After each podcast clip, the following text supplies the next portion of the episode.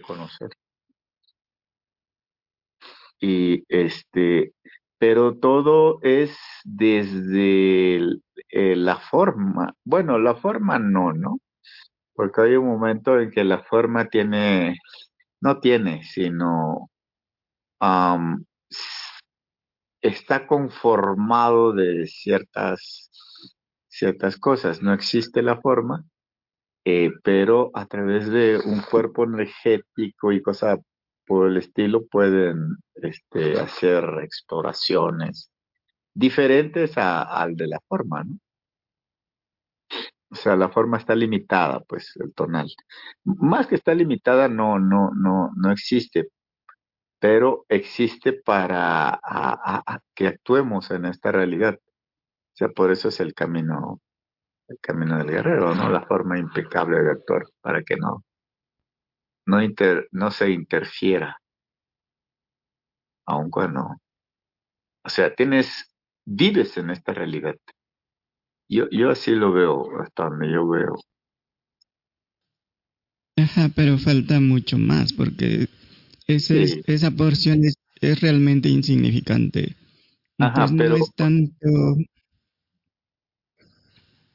no es tanto que estemos aquí para limitarnos a ese tipo de experiencia, porque los brujos no, no hacen eso, no se limitan a, a simplemente vivir en el tonal. Precisamente la propuesta es explorar, verificar qué es eso desconocido y qué es eso que no puede ser conocido. Que no se quede como una idea nada más, como un concepto. Porque eso sería igual que, que cualquier otro concepto. Y ellos mismos en, en los libros se describe que, que no se vive de conceptos, no se trata de intelecto, sino de corroboración directa, sino de la propia experiencia. Y eso ya abre otro, otro mundo, pues, de posibilidades. Y es simplemente preguntarse, porque sí, ciertamente hay una insistencia, bueno, que podemos ver, analizar también, en qué consiste, de diferentes puntos de vista. La insistencia es a seguir sintiéndose, creyéndose un ente separado y como tal mm, trascender o ir más allá o subir de nivel, pero como ente separado. Sin embargo, si lo vemos, si analizamos, utilizamos lógica, ¿cuál sería la ventaja de partir de una fracción insignificante que por definición le falta todo? Y desde todo tipo de limitaciones y bloqueos, carencias, limitaciones. Mm, ¿Por qué sería eso más inteligente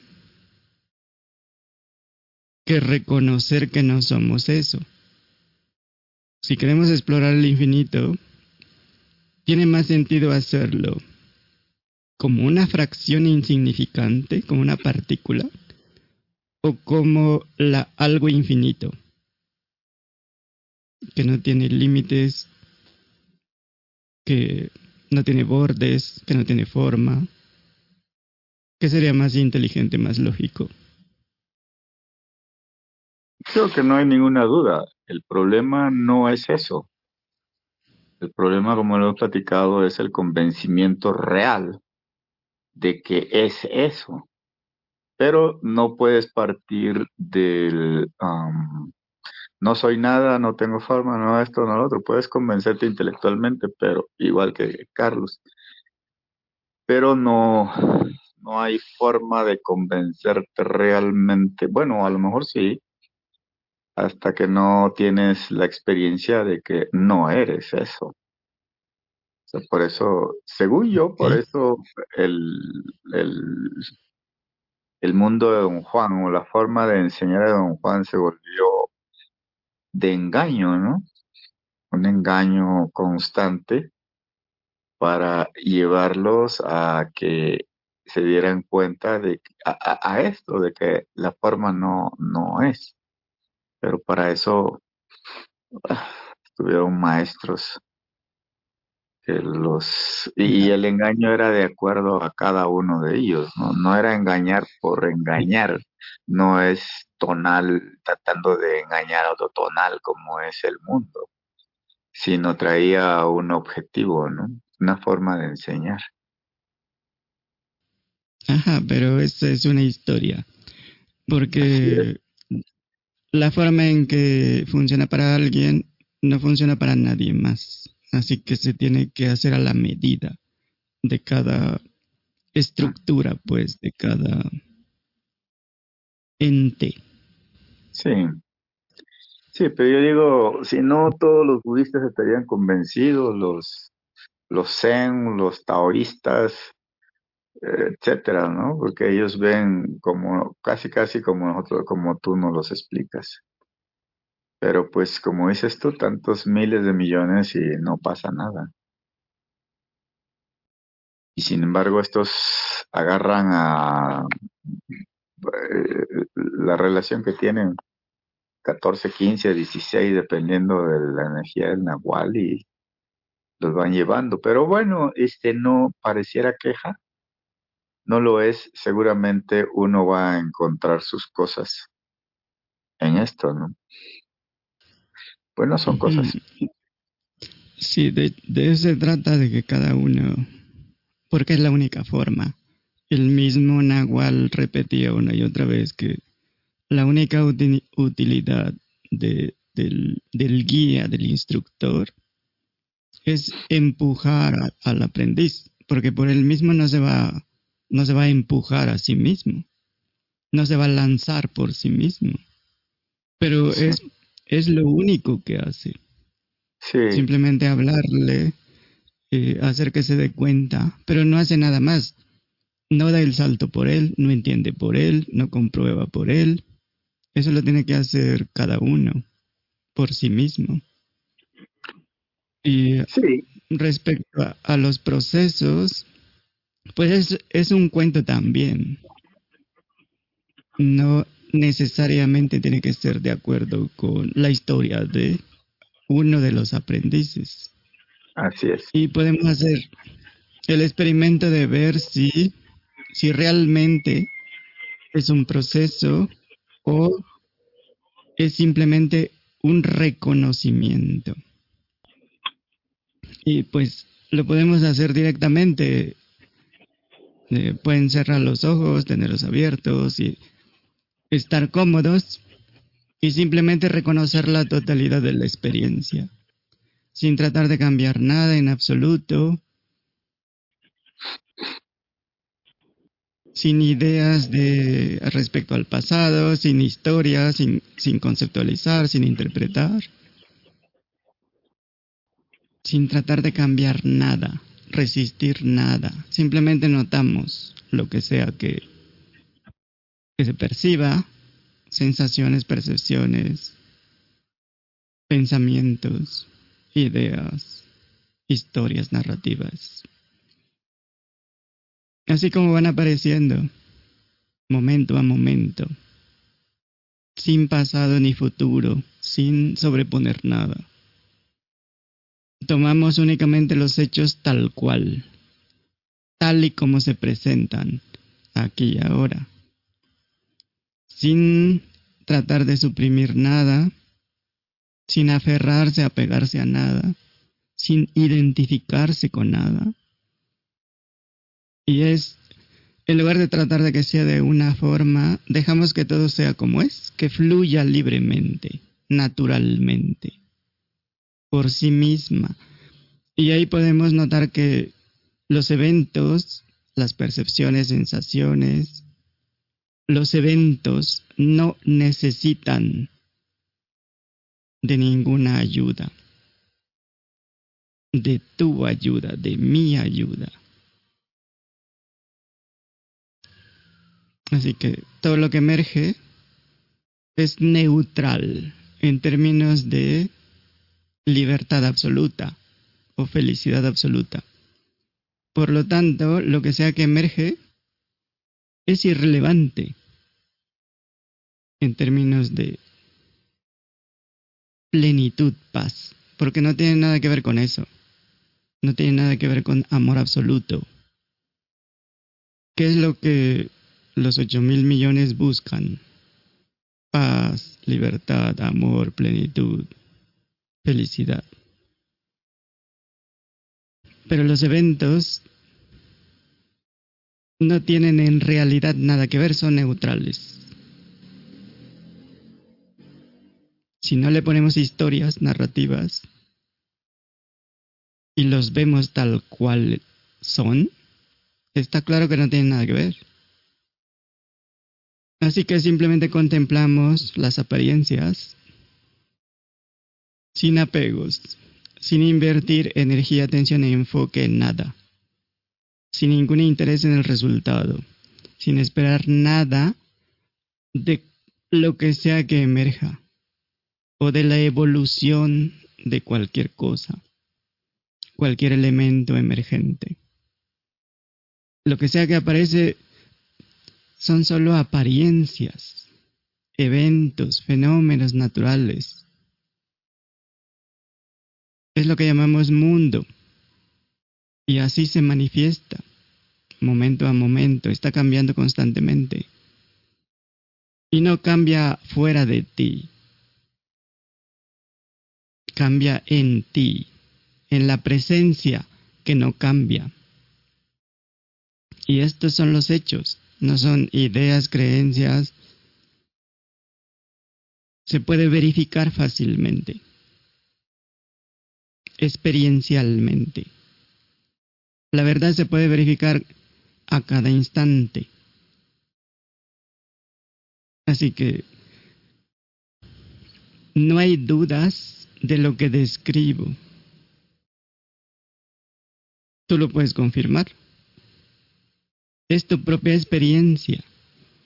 De hecho, lo que yo describo no cuenta. Lo que cuenta es tu propia experiencia directa y lo que determines por ti mismo, basado en tu propia experiencia. Porque las determinaciones deberían, deben basarse únicamente en los hechos tal cual sin contaminarlos con historias, ideas preconcebidas, suposiciones, teorías. Así que se debe basar únicamente en lo que tú verificas por ti mismo. Aquí no vale ningún sistema de creencias, ninguna hipótesis, suposición, ninguna teoría es válida. Solo los hechos cuentan.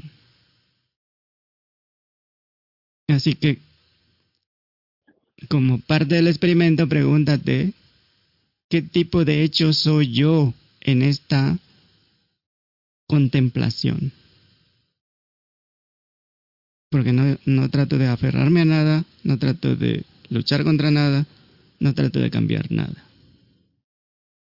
¿Qué tipo de hecho soy? Si me baso solo en los hechos tal cual son, si no tomo en cuenta lo que digan los demás, porque nadie más puede contemplar por ti, nadie más verifica por ti, nadie más comprueba. Así que en este momento, en esta experiencia, en estos hechos, ¿qué tipo de hecho eres? Y aquí puedes ver que eres el hecho que se da cuenta de los hechos, lo que percibe los hechos. Así que la pregunta siguiente es, ¿soy un hecho que puede comprobarse a sí mismo? Y la respuesta es que sí, en cierto sentido. De lo contrario, no tendría caso utilizar el pronombre yo Así que hay un hecho llamado yo. Si no fuera así, no usarías ese pronombre, y menos tan seguido. En otro sentido, no soy un hecho como todos los demás hechos que contemplo, que noto, que percibo. Así que tú puedes confirmar que no eres un hecho como los demás hechos. Porque tú siempre estás aquí y ahora. Y siempre eres eso que percibe los hechos.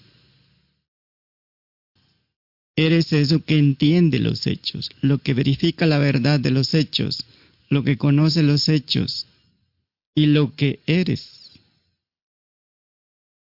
Y podemos ver que por sí mismos los hechos no se pegan, no se aferran, no se quedan en ti, a menos que tú te quieras aferrar, apegar, trates de quedarte con los hechos. Pero por sí mismo, ningún hecho, ningún elemento emergente, ningún evento, ninguna percepción, sensación, pensamiento, se aferra a ti. Verifícalo. Esos hechos tienen la capacidad de pegarse a ti como sanguijuelas. Así que si quedas como lo que eres, de acuerdo con los hechos, como ese espacio vacío infinito, es obvio que los hechos pueden ir y venir, aparecer, desaparecer libremente, fluir. Sin embargo, tienen cero efecto en ti nunca han tenido ningún efecto, nunca lo tendrán. No lo tienen ahora mismo. Ahora, los sentidos pueden ser afectados, alterados, cambiados, lo que quieras. El mundo puede cambiar radicalmente. El cuerpo puede ser alterado, modificado, la mente. Pero tú, lo que sea que se da cuenta de todo esto, no ha cambiado en absoluto, no ha sido modificado en absoluto. Permanece inalterable. La realidad del cuerpo-mente no puede ser afectada por el cuerpo-mente. Ahora busca alguna evidencia de eso. De una alteración de eso que se da cuenta. Por algún evento, por alguna situación no se puede afectar lo que la realidad que se es. Igual que el mar no se puede afectar por ningún tipo de ola. Las sensaciones aparecen, se desvanecen momento a momento en ti, en lo que tú eres. Y no tenemos ninguna evidencia de que algo haya limitado eso que somos realmente. Se pueden crear olas localmente por algún tipo de turbulencia en el mar, pero por más grande que sea la turbulencia, la ola, no tiene ningún efecto en el mar, de ninguna manera. No se afecta al agua. El agua se puede congelar, evaporar, licuar y queda inalterable. Así que si eso pasa con un elemento que es finito, ¿por qué pasaría con algo que es infinito? Si nuestro verdadero cuerpo es el infinito, en lo que las sensaciones físicas aparecen. Esta es la experiencia que tenemos del cuerpo.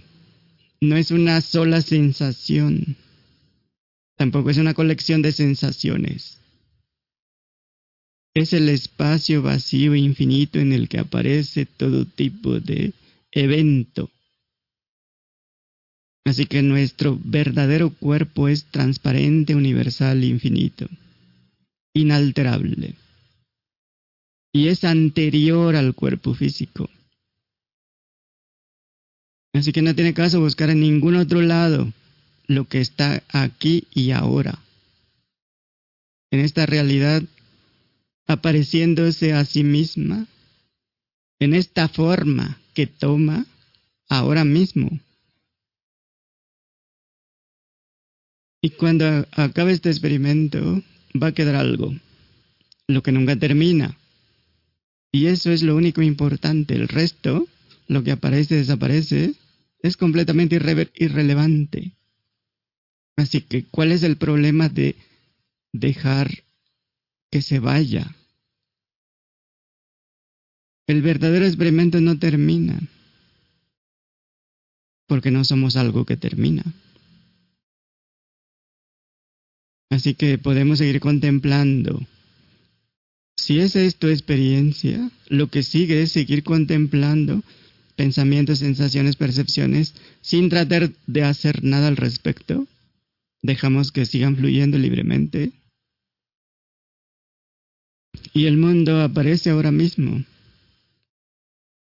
En este momento como el sonido de la voz, otros sonidos, contacto, sensaciones del cuerpo, la silla, el piso. Todo eso aparece en ti. Pueden ser una variedad de sensaciones, percepciones.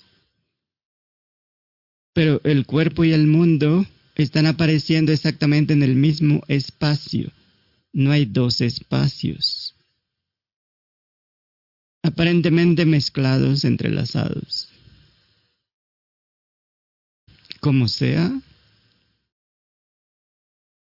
es algo intelectual lo que pretende establecer algún tipo de barreras, de límites, de separación entre lo que sea que esté emergiendo. Pero, de acuerdo con nuestra experiencia, no hay tal separación.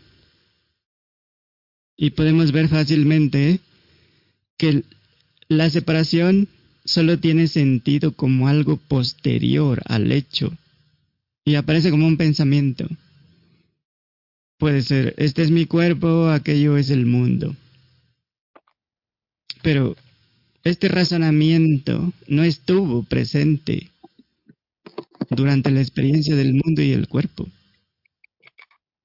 Así que experiencialmente son uno, artificialmente, conceptualmente, como un razonamiento posterior, son dos.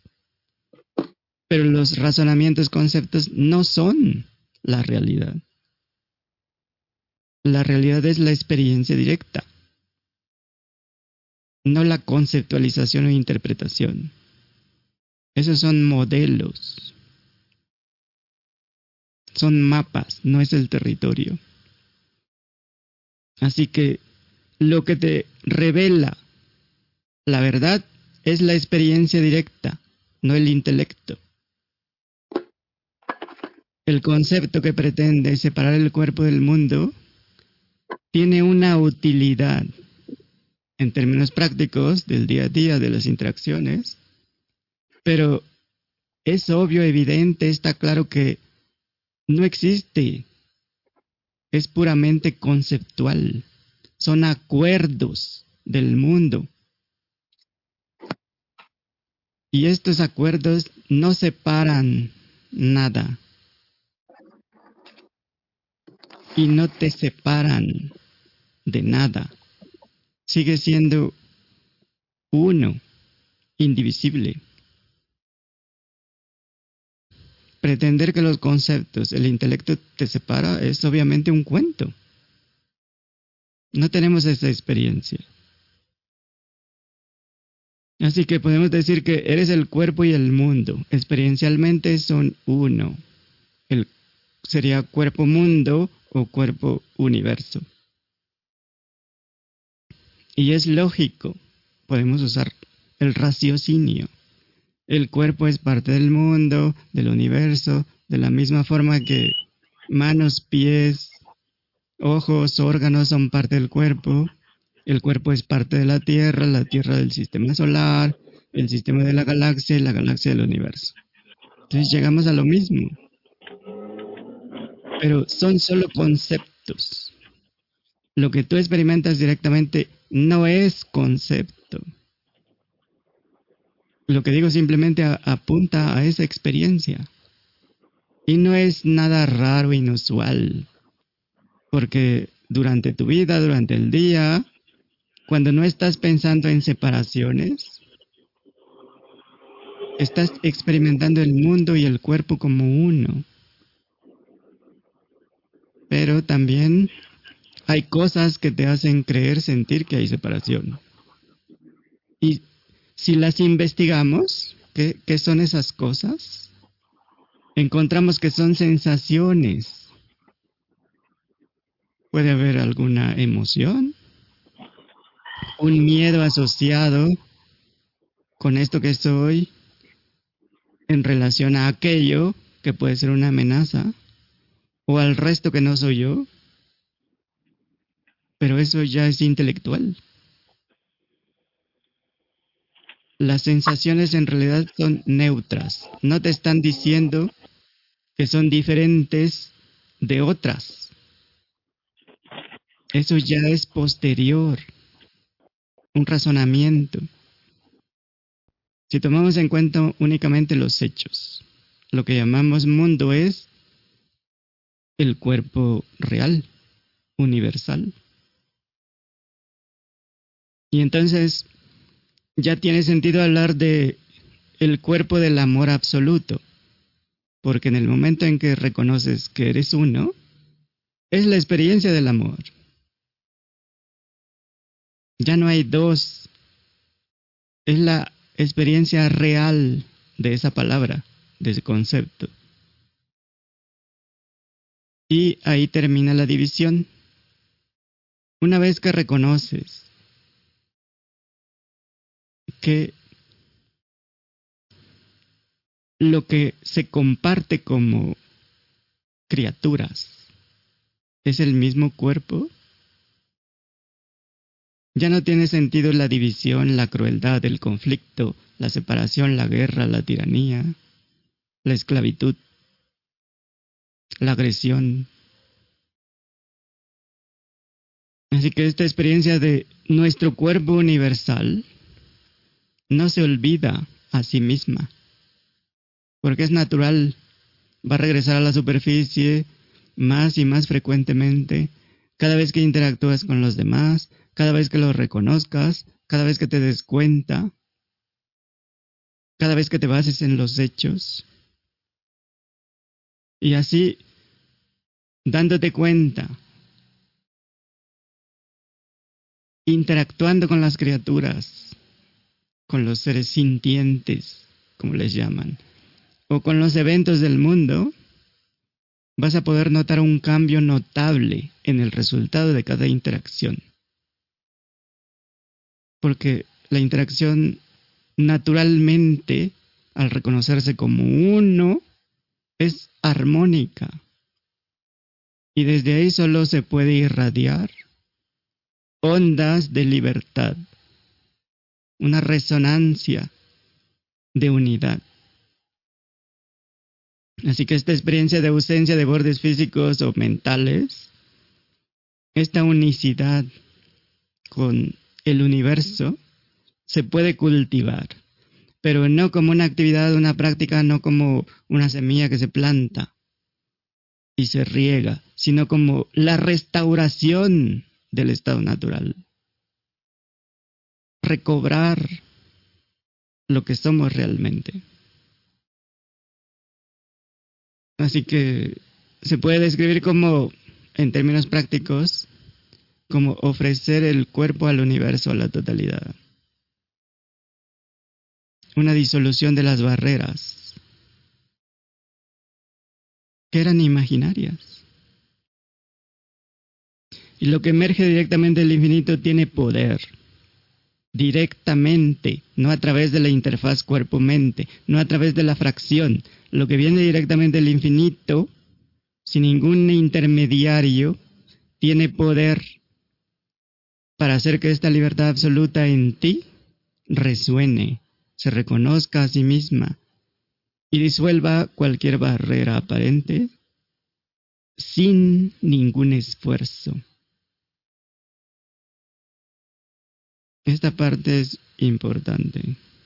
Si solo se quedan con una cosa es lo que viene directo del infinito es lo único que tiene poder. Fin del experimento. Comentarios, preguntas, objeciones. Ya despierten. Están despiertos, creo. Ah, pero ya llegó Eva, Eva, Eva. Con Eva. ¿Cómo puedes? Hola, ¿me escucho? ¿Me escucho? Sí, Sí. sí se escucha. Es que, ¿cómo puedes objetar algo contra el infinito? Aún siendo, aún que no te guste lo que estés viviendo en ese momento en el experimento. A ver otra vez.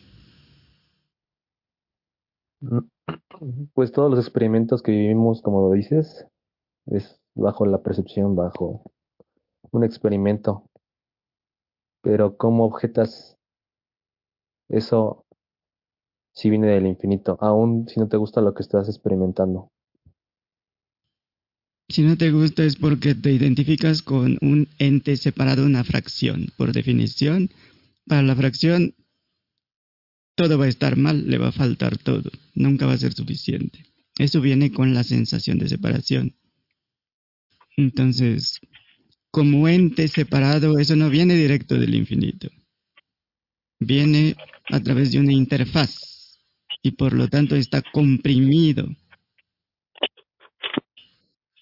Y esa compresión va a depender de ideas, creencias, historias, cuentos. Por lo tanto, no es directo. Está completamente contaminado de juicios.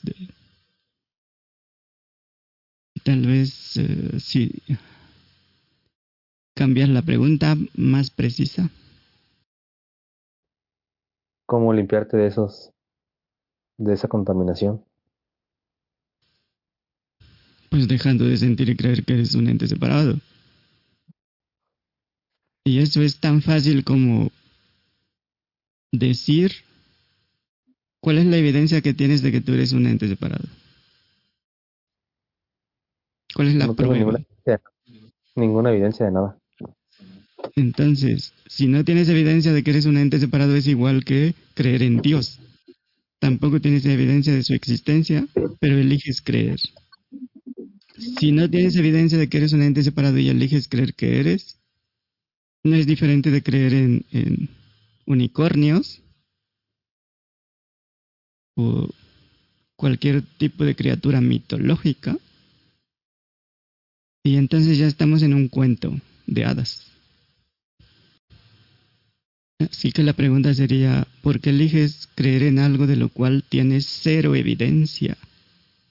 ¿Y por qué no confías en lo que directamente experimentas que eres?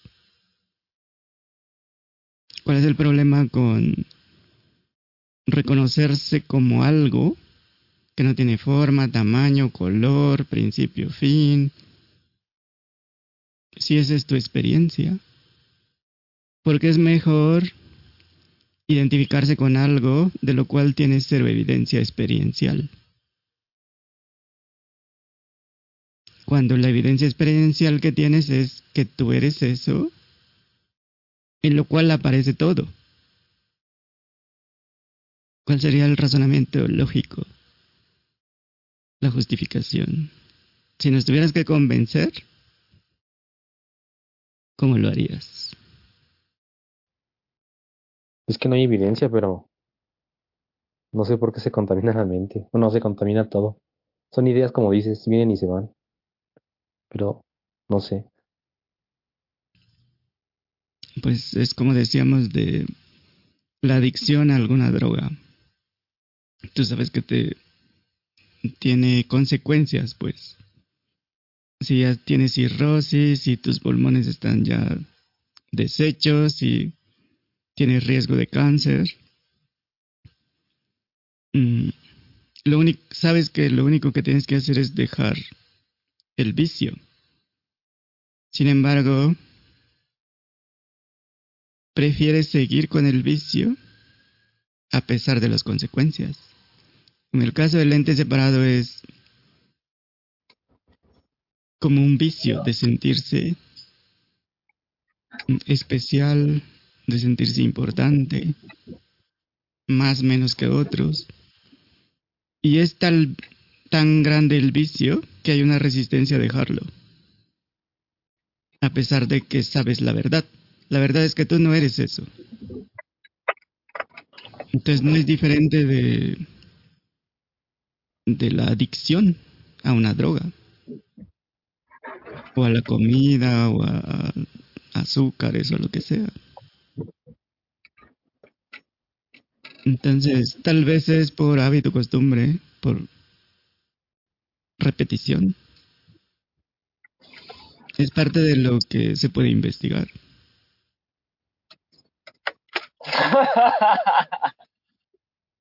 ¿Y cómo? ¿Cómo lo investigas? Sí, una investigación profunda. Pues como vimos ahorita, basándote solo en los hechos. Por ejemplo, el, concepto, cuando hablamos de aquí y ahora, de la eternidad, si tratamos de explicar qué es la eternidad o aquí y ahora,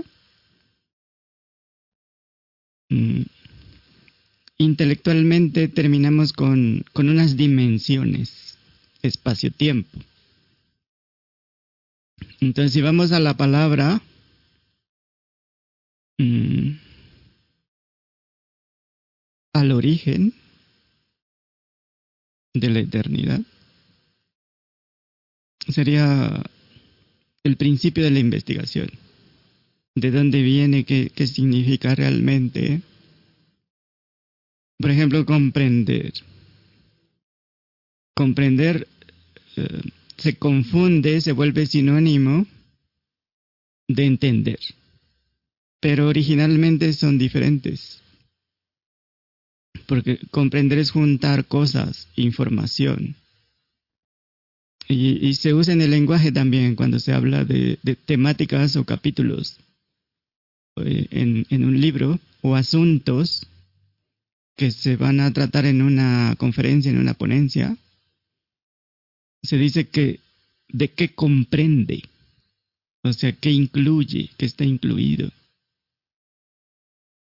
Si buscamos definiciones, eh, se define como la aptitud o astucia para alcanzar un entendimiento de las cosas.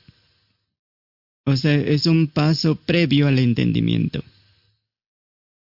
que sería también parte de la investigación. En la investigación tomamos varias fuentes, las juntamos, analizamos y eso nos va a llevar al entendimiento.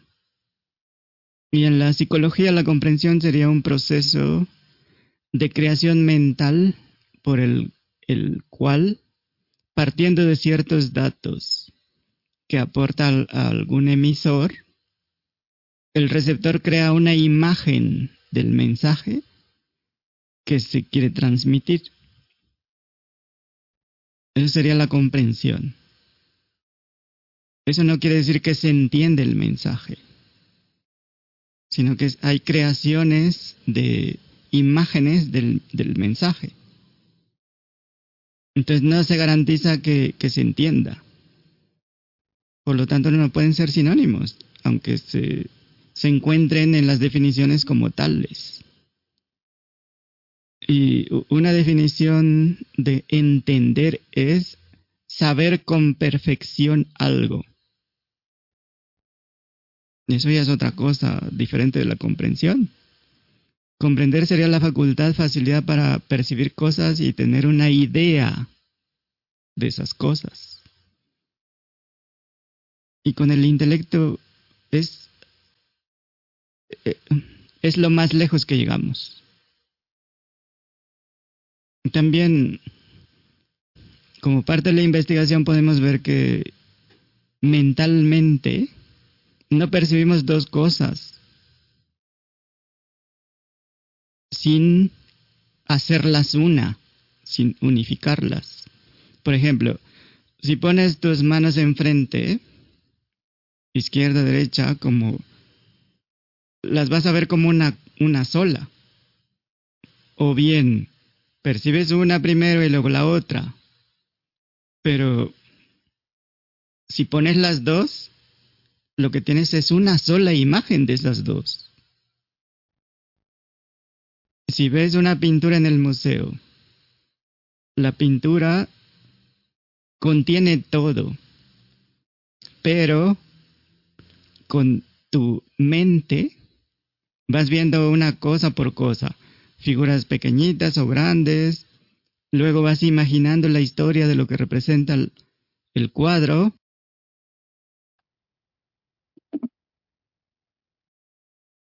Hola, hola. Dejamos de escuchar, Germán. Ya nos escucha. ¿En qué nos quedamos? Es que hubo un mute, pero ¿en qué íbamos? La pintura del cuadro. ¿Pero de cuál cuál cuadro? Ah. Pero ¿desde qué momento?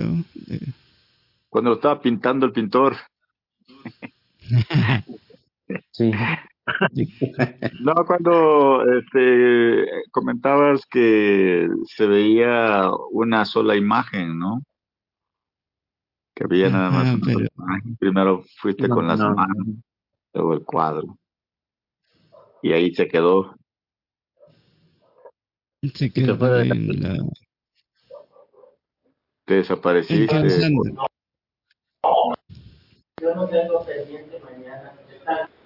Es que se mutió. Sí, Usando la te quedaste en que, Ujú. perdón, Ajá, ¿en qué? una imagen, una imagen es todo, pero tú la ves con la mente cosa por cosa, luego imaginas lo que está representando el cuadro y ahí te quedaste. Ajá, y la película, ¿no? Todavía no llegabas ahí. Pues que era otro ejemplo de, ya ni me acuerdo de... En un disco puedes tener toda la película o, o la serie o el juego, lo que sea. Pero verla, ver la película pues tomaría horas y ver la serie pues tomaría muchas más horas, ocho, nueve horas, las que sean. Y el juego pues puede ser tres días o una semana. Entonces tenemos ahí diferentes como lapsos de tiempo. Pero en, en, en todos los casos, todo está contenido en el disco. Todo está ahí mismo, en ese momento, en ese instante, no está en otro lado. Entonces, eh, son metáforas en relación a la eternidad, al aquí y ahora, al momento que llaman eterno presente, pues. Porque visto intelectualmente, mm, lleva la limitación de paso por paso y eso da la ilusión de una línea que se va transitando, pues. Pero es solo una impresión. Para ver la película, pues tienes que ver escena por escena. Pero eso no quiere decir que la película no esté ahí completa. Solo que el instrumento que usas es tan limitado que tienes que ir paso por paso. No puedes captarlo todo instantáneamente. Pero no quiere decir que no esté todo ahí. ¿Sí tiene sentido? ¿O no? ¿O es confuso? ¿Sí se escucha? Sí, Sí, Sí, sí se escucha. Entonces, con estas metáforas queda pues claro eh, el reconocimiento de que todo está aquí, ahora mismo, en este instante. En ningún momento futuro está, porque no hay tal cosa. Es un cuento que creamos. El problema es que ese cuento se toma como real, se toma como que sí vamos progresando, dirigiéndonos al- a un futuro en el cual vamos a lograr algo. Pero ese es un cuento. Otra metáfora sería pues la luz. La luz es una sola. Pero si la pasas a través de, un prisma o de un espectro, analizador de espectros, pues vas a encontrar eh, un sinfín de frecuencias de colores. Entonces parece que se que está compuesta por una multiplicidad de colores, pero en realidad es una sola cosa. Entonces, igual a través del, del tiempo que es uno, que es la eternidad, en apariencia se extiende pues en una línea secuencial progresiva, pero las apariencias no son la realidad. Por ejemplo, ahorita mismo, tu experiencia parece que se desarrolla momento a momento, paso por paso. Hay un, unas horas antes, ayer, antier, el año pasado. Pero eh, todas estas cosas solo aparecen como representaciones, como pensamientos. Y aparecen aquí y ahora, en el único instante que existe, en el único momento, en la eternidad. Y ese aquí y ahora no se está moviendo. Se mueve todo lo demás. Pero el eterno presente no se mueve. Se puede tener la imagen de una línea de tiempo y poner a la izquierda el pasado, a la derecha el futuro. Y al hacerlo, pues se crea la impresión de que el origen de la línea de tiempo se está moviendo en el tiempo. Pero nosotros somos el origen y el origen es aquí y ahora. Por lo tanto, no nos movemos en ningún tiempo, sino que el tiempo, la línea de tiempo se mueve a través de nosotros. Sería como la, la metáfora de la pantalla. La pantalla no se mueve. Lo que se mueve son las imágenes a lo largo y ancho de, la pantalla. El tiempo se está moviendo en la pantalla, pero la pantalla no se está moviendo en ningún tiempo. Y si no hay ninguna percepción, si, si no hay objetos, eventos, ¿dónde queda el tiempo? Como decía Einstein, el tiempo es lo que se mide con relojes. Y el espacio es lo que se mide con palos o reglas. Pero como tales no, no existen. Ahora, sí, sin materia y energía, ¿dónde queda el tiempo? Porque incluso con las partículas a nivel cuántico, ahí no, no aplica el tiempo. El tiempo deja de tener sentido ahí. Entonces, en realidad, los científicos no conocen la naturaleza fundamental del tiempo ni del espacio. Y las usan para todo. Así que si espacio-tiempo no es fundamental, quiere decir que se está derivando de algo que sí es fundamental y que está más allá del, del espacio-tiempo. Entonces, el espacio-tiempo no es la cosa real, es un derivado. Y lo que importa es la fuente. Y pues la, la noción, la idea del tiempo, pues se basa en, en percepciones, memorias, llamadas eventos pasados, y que podemos ordenar en una línea de tiempo que nunca es real, siempre es imaginaria. Y si el tiempo no existe, lo que aparece y desaparece, pues es simplemente un flujo. Es como las olas, pues, del mar oscuro de la conciencia. La metáfora de los brujos. Ahora podemos ver eh, un pensamiento que emerge ahora mismo, emerge en la conciencia. Y nota que no hay tiempo. Ahora aparece un segundo. Tampoco hay tiempo.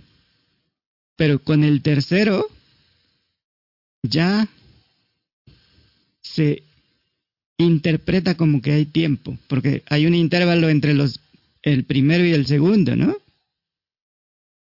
Así que se toma el intervalo entre estos dos como tiempo. Entonces sería una de las dimensiones entre los eventos. Y se requiere de, de que estos dos tengan una duración.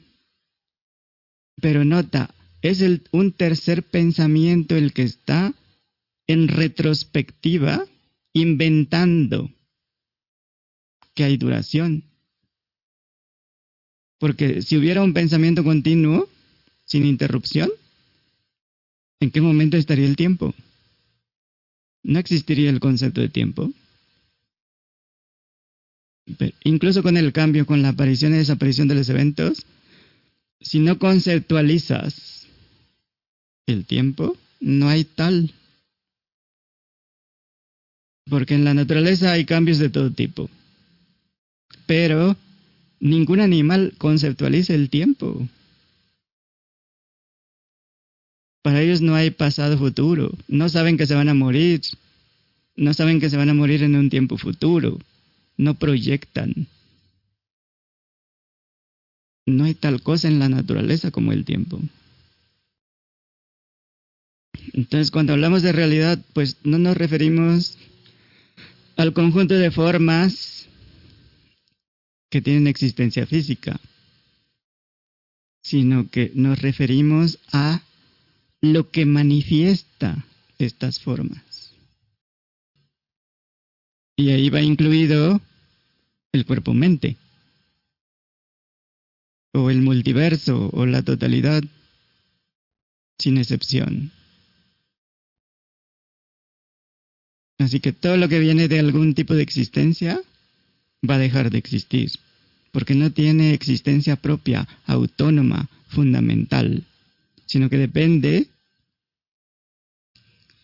de eso que no puede no existir. Así que eso que no puede no existir estuvo ahí siempre antes de cualquier Big Bang. Y todo lo que aparece como un fragmento no tiene esa cualidad de permanencia. Por ejemplo, el cuerpo-mente no es permanente.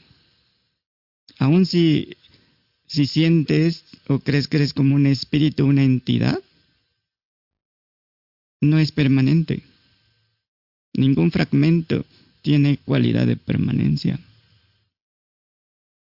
Y si hay interacción, quiere decir que hay división. Por lo tanto, también es impermanente. Así que lo que importa en, la realidad es la realidad absoluta de los eventos, de los fragmentos, de las cosas. Porque todo lo que está interactuando está cambiando. Así que no permanece como, como sí mismo. Mm, otro malentendido acerca de reconocimiento de ser conciencia pura, que es muy común en, en las prácticas que se desviaron, pues, de yoga, de budismo, islam, cualquier religión o cualquier práctica basada en creencias, pues, se toman como importantes los estados mentales. Por ejemplo, cuando se habla de morar en, en la paz o un estado neutral que se alcanza con prácticas de posturas o respiraciones, pranayama, mantras o algún tipo de meditación. Y eh, le llaman el estado sin forma o sin representación. Y parece un estado de vacío.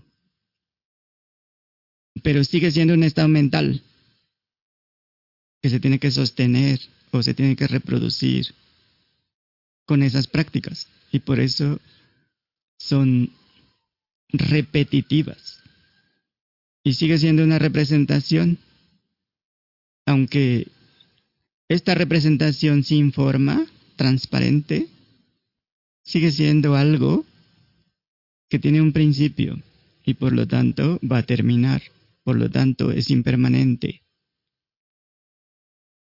Hay que sostenerlo. Y es como todo lo mecánico, se vuelve repetitivo, monótono, aburrido, porque no es real, no es verdadero, no es lo que se está buscando. Y tenemos que, por un lado, hay una búsqueda, una añoranza de la felicidad absoluta, libertad total, de la verdad, y por otro lado, se está resistiendo, se huye de esa misma verdad. Se añora la totalidad, la libertad absoluta y por otro lado, no se quiere soltar la sensación de ser un fragmento, de algo falso.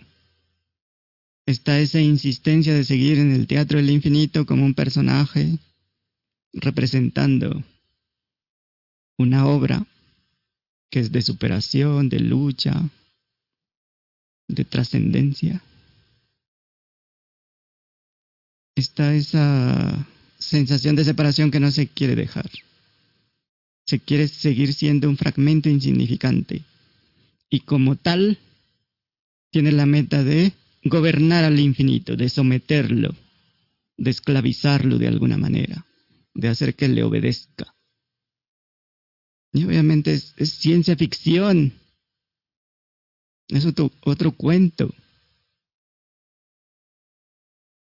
Incluso si se tiene la experiencia directa de ser el infinito, se puede caer en el juego de, los dogmas, de las creencias. Y ahí pues ya hay un sesgo. Hay una falsa certeza. Y con eso ya quedas fuera de no saber. Estás otra vez en el juego de saber que eres de la limitación, de la falsa identidad. Y pues, ¿qué, sentido tiene quedarse como un brujo teórico, intelectual? Esa no es la propuesta del, del Nahual. Fue confirma por ti mismo, corroboración directa.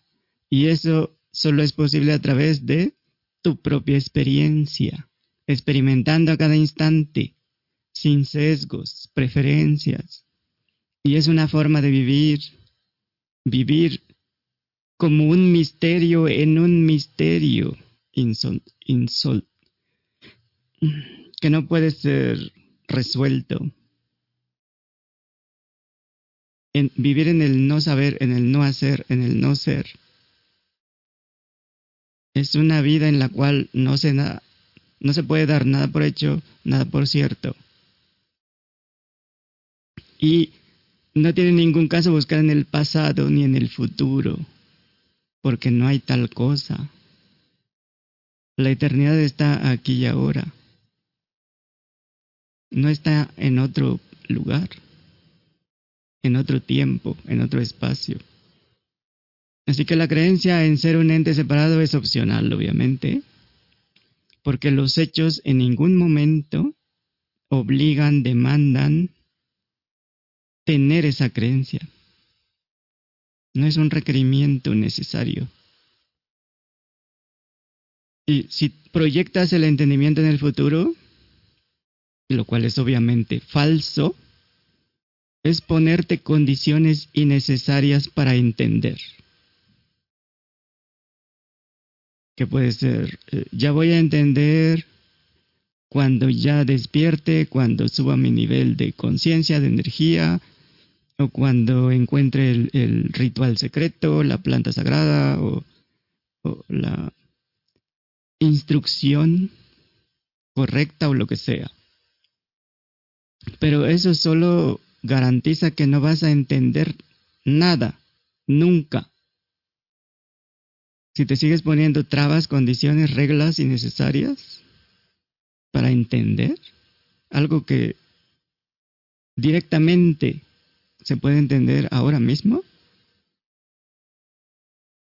La otra regla es como seguir sintiendo, creyendo que eres un ente separado. Aferrarte a hacer esa fracción. Aún sabiendo que los entes, las fracciones, no entienden. Las herramientas no entienden. El intelecto no entiende, la mente no entiende, los seres no entienden. Nunca somos seres separados. Solo podemos creer, pretender, fingir que somos eso. Y como conciencia universal podemos entender lo que sea directamente. ¿Qué es lo que hay que hacer? ¿Cuál es el requisito? Dejar ese cuento de ser una fracción, un ser separado. No es más complicado que eso. Porque dar por hecho que eres una conciencia limitada, separada, dar por cierto que eres una persona, un ser humano que entiende o que busca la verdad,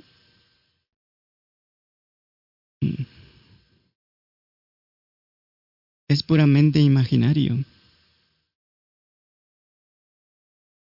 Porque ¿cómo la ignorancia va a buscar la verdad?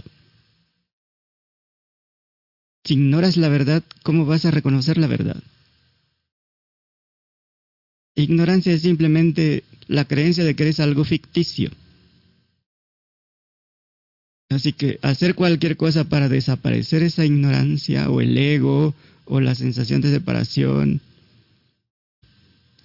hace que esos cuentos estos conceptos se vuelvan el enemigo. Y entonces ya hay que luchar. Se vuelve un asunto de vida o muerte. Pero eso es solo en, la ciencia ficción. Así que esta aparente conciencia individual que está escuchando en, ahora mismo se busca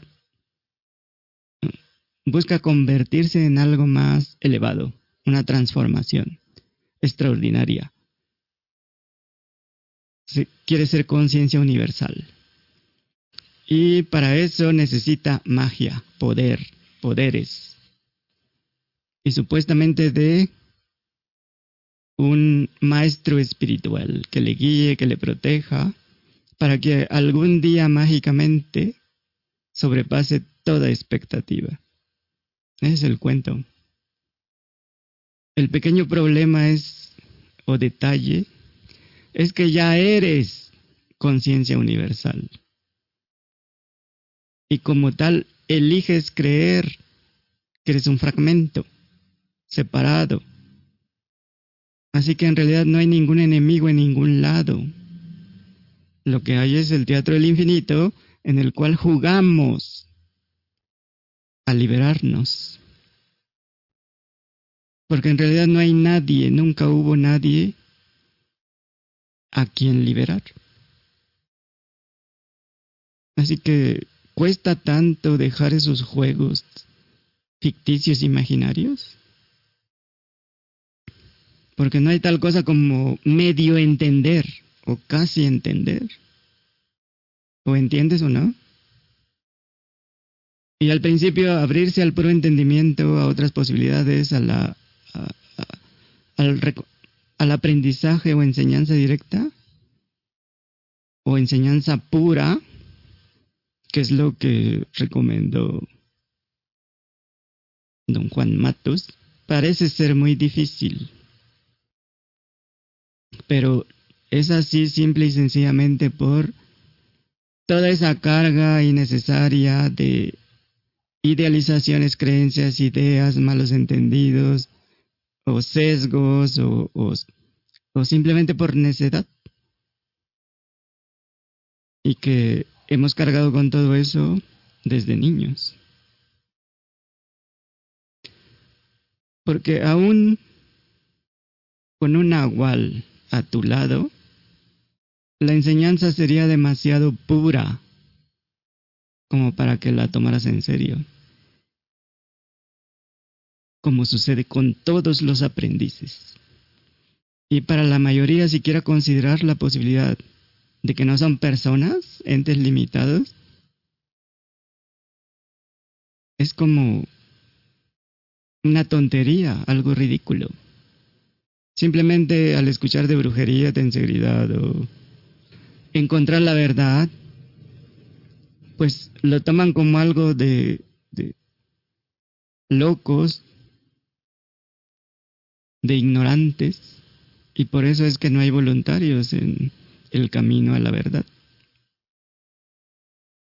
Y pues también están los que se vuelven adictos a creer en cualquier cosa, se vuelven fanáticos fácilmente, creyentes, en lugar de investigadores, detectives, corroboradores. Podemos ver esta insistencia de sentir y creer que eres un ente separado, capaz de trascender al infinito. Lo podemos ver de dos maneras. Y si ven otra, pues me dicen. Sería la forma relativa y la forma absoluta. La absoluta es simplemente el juego que jugamos como conciencia universal. Ahora, a nivel relativo, el cuerpo-mente sabemos que son programables por repetición. Así que se repite una acción hasta que se vuelve un patrón que funciona en piloto automático. En este caso, el patrón de sentirse y creerse un ente separado. Y como parte del sistema de creencias, hay resistencia al cambio, como cuando se quiere dejar la droga, pues este hábito de sentirse un fragmento insignificante ha sido adquirido desde la infancia, se ha reforzado toda la vida.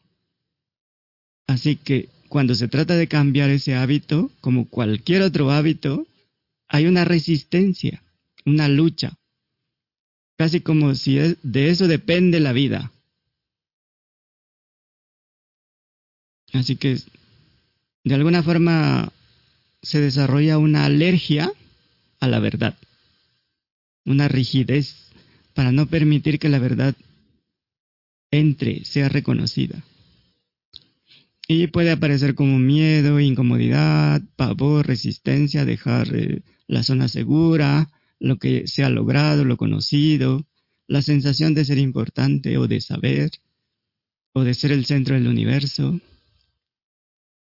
Pero es como llevar el mismo disfraz desde niños, porque fue cuando niños, infantes, como infantes que se pusieron un disfraz llamado personalidad.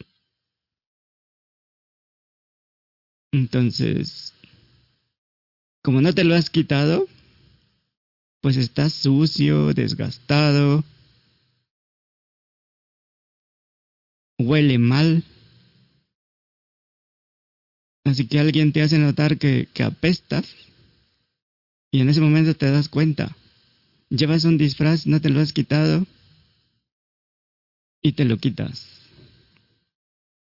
Pero luego te da frío y te lo vuelves a poner. O te da miedo, lo que sea. Luego te lo recuerdan una y otra vez hasta que dejas de ponerte ese disfraz. Que ya es obviamente monótono, aburrido, repetitivo, gastado, ya todos están hartos de eso, es pestilente, ya no lo soportan, pero aparentemente requiere de un proceso, ¿no? Ahora, el efecto colateral. Hay un impacto en las interacciones. Se pierden amistades, círculos de amigos, porque ya no coinciden ya no hay coincidencia, los mismos familiares no te reconocen y tratan de regresarte otra vez para que te pongas el disfraz. Y a veces funciona. El problema es que ya una vez que reconoces la verdad ya ya no es lo mismo. Vas a tener que lidiar con eso y sabes que va a ser complicado, doloroso tal vez. Te aferras a tu disfraz, lo amas. No quieres tirarlo a la basura. Te lo dejaron tus antepasados, es tu herencia cultural, e-, es la tradición familiar de la tribu. Y sabes que va a ser difícil. Y va a ser difícil hasta que no quede ninguna otra opción. Una vez que entiendes, la única opción disponible para llegar a la verdad, que es lo que quiero, es soltar ese disfraz, esta sensación de separación o ese vicio, como lo quieras ver. Es el único requisito. Es la única opción. No hay otra opción. No puedes llegar a la verdad con ese disfraz. Con esa sensación de separación. Son incompatibles. Así que en la autoinvestigación te encuentras con la sensación de ti en el cuerpo que es análoga al pensamiento de ti a nivel conceptual. En la ignorancia piensas en ti como el niño, la niña que llamaron con el nombre que le pusieron, que tiene una historia familiar, un álbum o películas o lo que sea, registros. Hay emociones ahí entrelazadas con la parte objetiva, hay colección de pensamientos relacionados a, a ti y hay otra colección de pensamientos relacionados con lo que no eres tú. Y lo mismo haces con las sensaciones, que llamas yo y otras las llamas no yo. Esto soy yo, esto no soy yo. Así que las sensaciones de estar en un lugar, por ejemplo, que se apoyan con las percepciones, aunque no se comparan con las grandes emociones llamadas pánico, furia, desesperación, agresión, frustración, que se etiquetan como negativas y que aparentemente se relacionan directamente con las sensaciones que llamas tú o yo. Obviamente no eres nada de eso. Son simplemente sensaciones, percepciones, pensamientos. Y como no eres eso, no vale la pena gastar energía en eliminar eso. Simplemente hay que verlos como lo que son. Es evidente que no somos el pensamiento yo ni la sensación yo. Eso lo percibimos como presencia invisible que somos. Eso no quiere decir que no tengamos libertad para identificarnos o no con cualquier cosa que aparezca. Porque en cuanto a la identificación, varía. Puede ser en forma de historia, puede ser en forma del personaje, en forma de sensaciones. Las sensaciones están en diferentes partes. O sea, es algo que se está moviendo constantemente. Es una identidad móvil y de esta forma se mantiene protegida. Hasta aquí dudas, preguntas, objeciones. Bueno, yo nada más quiero decir. Hola. Ajá. Ah, ¿me escuchas? Sí, me escuchas. Un poco bajito, pero sí. Ah, ok. No, yo nomás quería no, no es ninguna objeción, es una adhesión de, de lo que he experimentado como últimamente y, y concuerda totalmente, ¿no? Con, con lo que dices, o sea, es como solo quitarte un equipaje que has estado cargando imaginario, porque realmente todo el tiempo hemos estado ahí y estamos aquí, nada más que las sensaciones son los que nos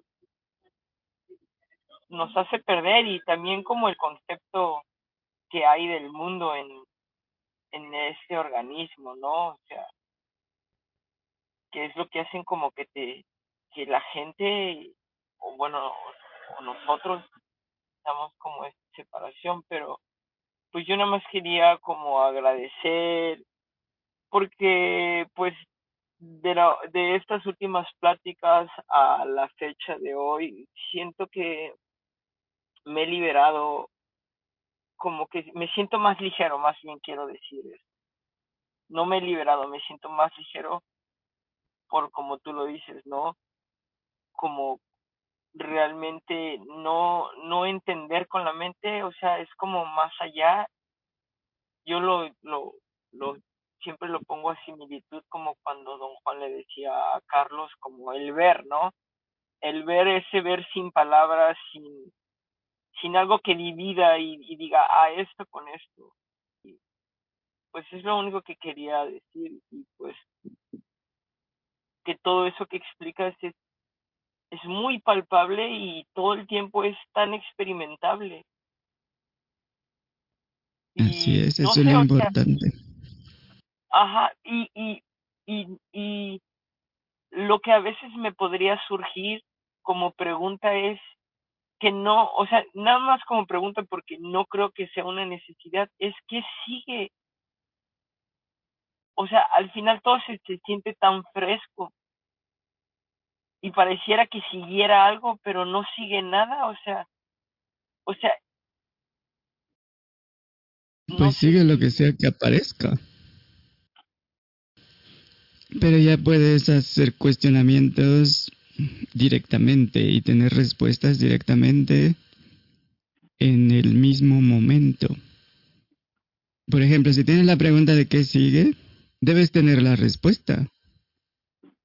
Si es desde la fuente, la respuesta es inmediata.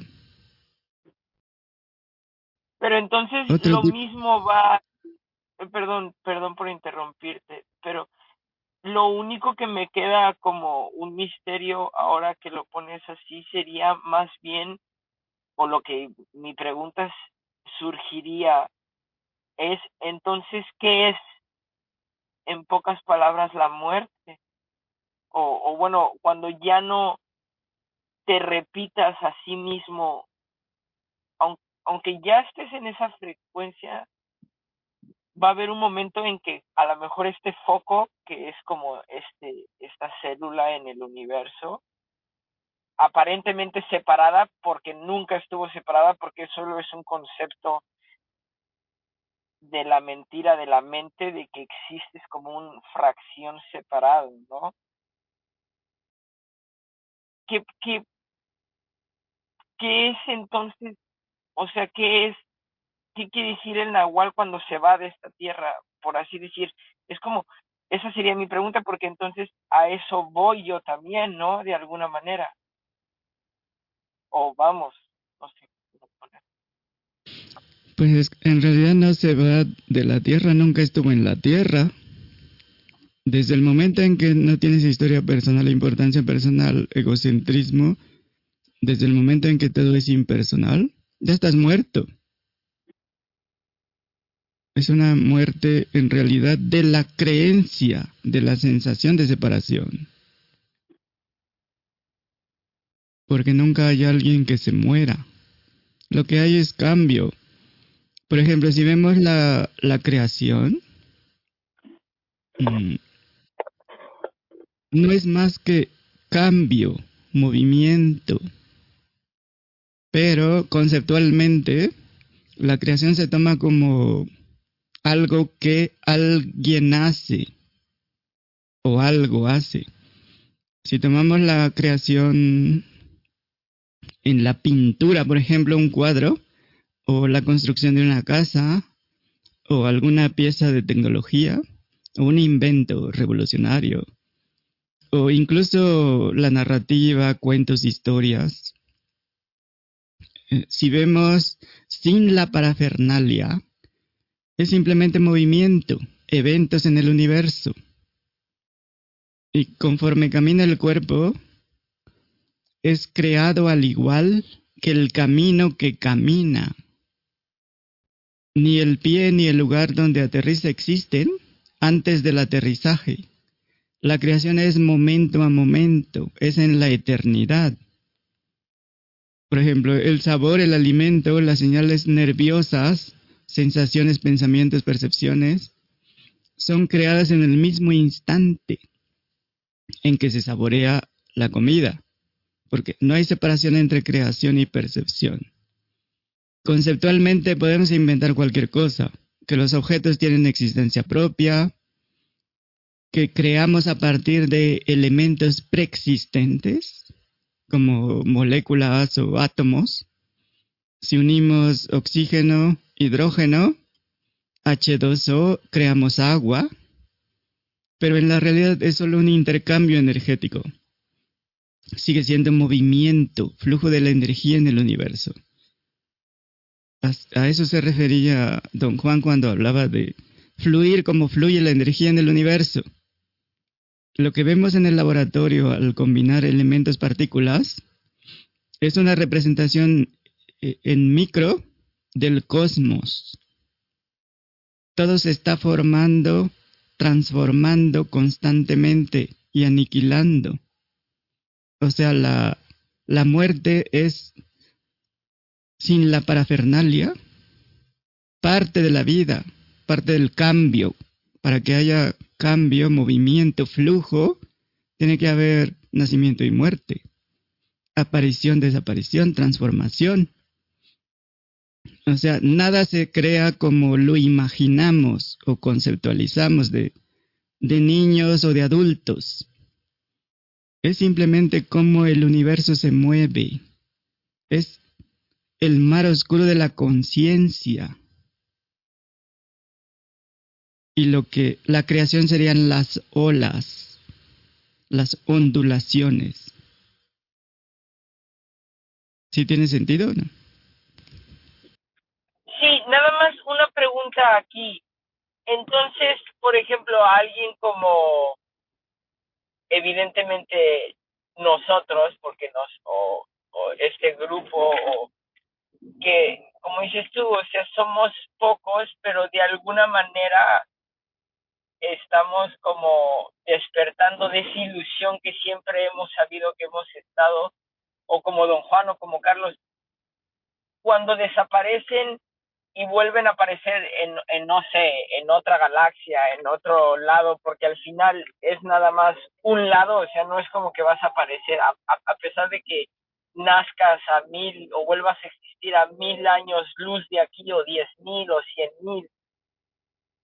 Eh, en esa fusión hay, me imagino que hay un incremento de, de algo, porque de alguna manera ya despertaste, ¿no? O, o iluminaste algo que antes no, o sea, no es lo mismo morir como muere la gente, o la mayoría, me imagino, de la gente con una mente, o sea, siendo como una fracción, que morir como muere un guerrero o como alguien que está en el conocimiento y, está ahí en ese presente, en ese eterno. Me imagino que aquí mi pregunta es, nada más esa, o sea, digo, no porque vaya a ser mejor en otra galaxia, nada es mejor, pero me imagino que sí hay una diferente interacción en tu muerte o una muerte mucho más despierta o más consciente, no, no sé cómo ponerlo en palabras o cómo lo podría describir o, o me sigo confundiendo en mis palabras, no sé si me explique. Sí, hay una confusión ahí porque hay muchas premisas ahí sin sentido. Ok. La muerte es simplemente cambio. lo que llamamos muerte, pues. Pero lo que somos no, no puede morir. El, el infinito no tiene forma, la totalidad no tiene forma. Por ejemplo, en la, la interacción. Pero, digo, perdona otra vez, pero entonces, ¿cuál es la ganancia de la enseñanza?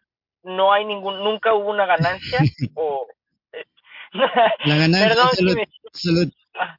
solo tiene sentido en la separación, en la falta, carencia, limitación. Solo tiene sentido para el fragmento imaginario, la expectativa. Porque solo, el fra- solo como fragmentos insignificantes, carentes, se puede buscar una ganancia o tener una expectativa de algo. Pero tal cosa no existe. Entonces ahí simplemente hay que darse cuenta de que estás en la ignorancia en ese momento, estás ignorando la verdad. Y en ese momento estás fuera de, de la ignorancia. Ahora, cualquier evento, por más extraordinario que sea, pongamos una fracción que supera todas las expectativas y que se convierte en un mago capaz de crear cualquier tipo de creación. Eso es, sigue siendo fenomenológico, sigue siendo insignificante frente al infinito. Los logros más extraordinarios de cualquier universo frente al infinito son nada. Entonces no tiene caso enfocar ahí. Es un sinsentido. Pero sí, como entes separados, pues va a haber un impulso, porque viene, forma parte de ese cuento.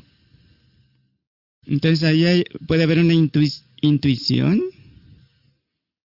de comunicarse con la totalidad, por ejemplo, de conectar con algo superior, y, ah, de inspirarse, por ejemplo, o de entender como una epifanía, resolver algo, un problema complejo.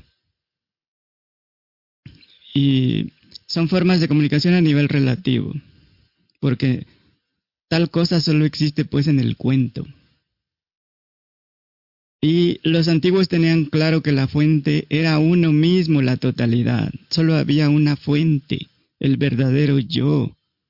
Pero luego se fue atribuyendo a la persona, como si la, la persona fuera real. Si la fuente fuera la persona, el personaje, el fragmento. Y entonces se, se, empezó a hablar de los artistas, de los creativos, del bailarín, cantante extraordinario, el arquitecto, los magos, los músicos, escritores o lo que sea. Y en algunas tradiciones se habla del gurú interno o guía interior. Sin embargo, se sigue atribuyendo pues a algo separado, una fracción inexistente. Y esto lo único que hace es reforzar el egocentrismo. Si alguien hace algo que supere a lo que hacen los demás, pues el resultado es más egocentrismo, sensación de superioridad. O sea, se refuerza la sensación de ser un ente independiente superior es más importante que todos los demás, especial de alguna manera. Eso solo alimenta pues el cuento. Así que entre más se refuerza esa impresión de que se puede establecer una comunicación con, con el infinito, con, con la divinidad, con, con un ente externo superior, o raza superior, o, fuerza, divina o lo que sea, más se fortalece la sensación de separación, que curiosamente es la única barrera entre la verdad y la mentira. Así que si nos basamos en los hechos tal cual, la fuente de la comunicación no tiene forma. De los antiguos, para ellos era obvio, evidente. Nunca es un atributo de ninguna persona. Así que el ver un ser ascendido, un ángel que desciende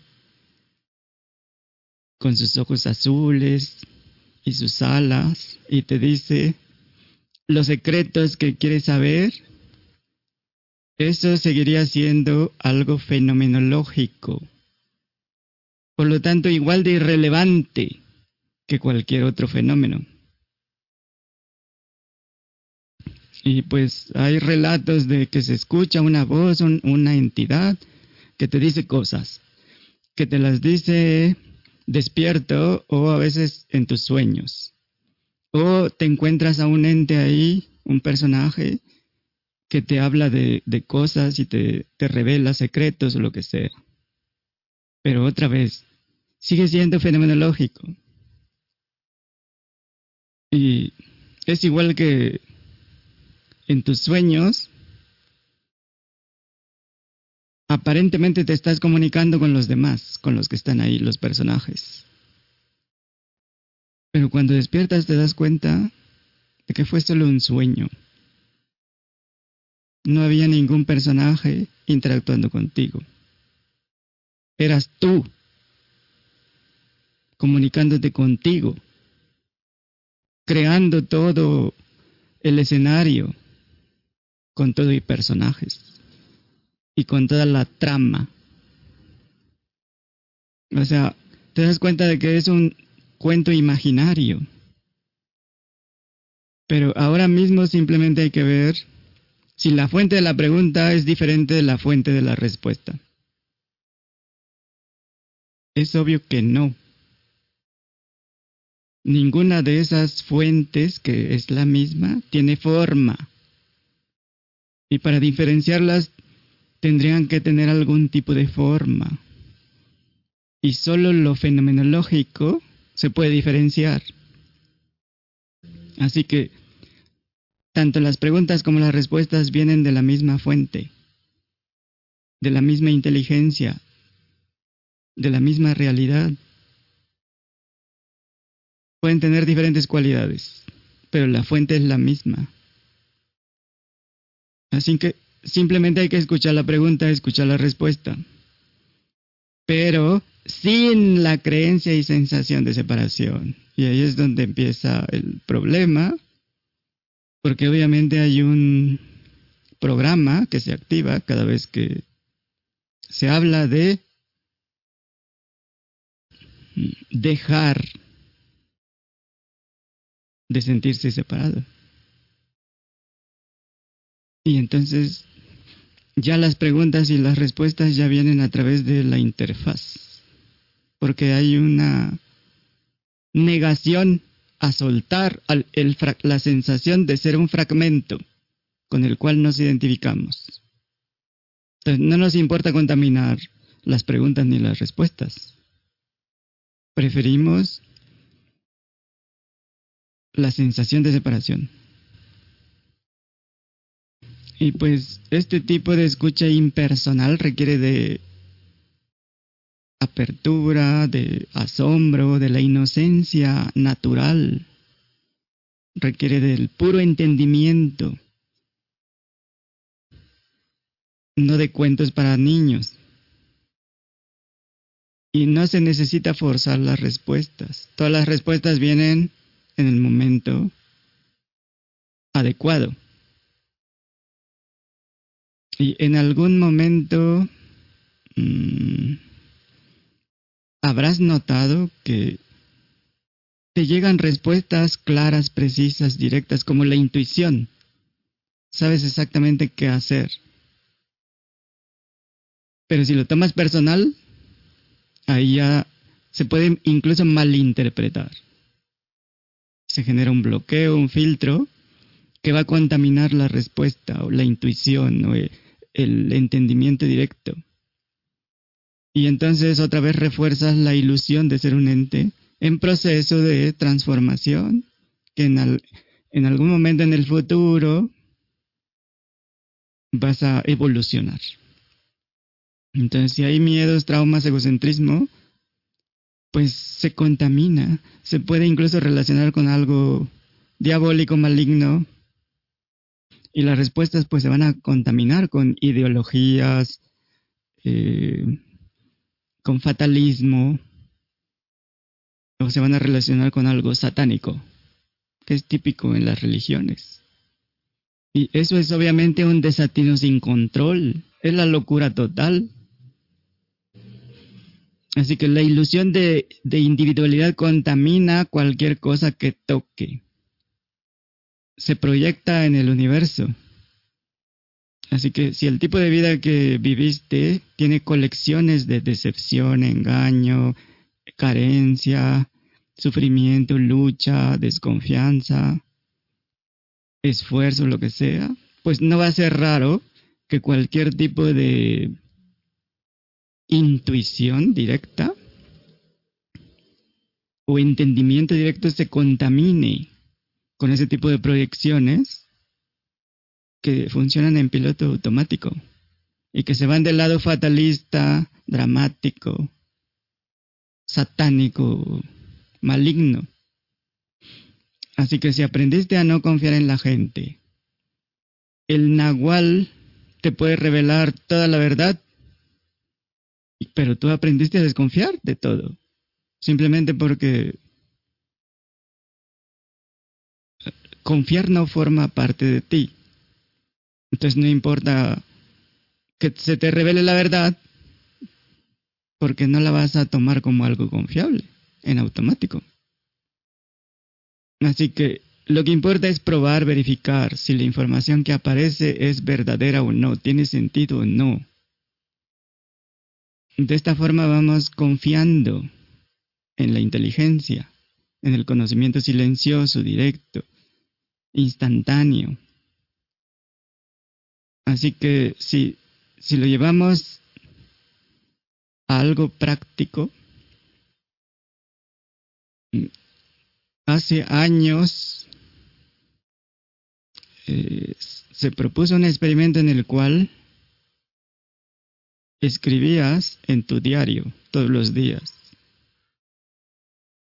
Una variante sería escribir preguntas en ese diario y lo es diario porque se llama diario porque es diario. Diario, al menos te haces una pregunta, escuchas la pregunta, escuchas la respuesta, escribes la respuesta. Y en algún momento va a ser obvio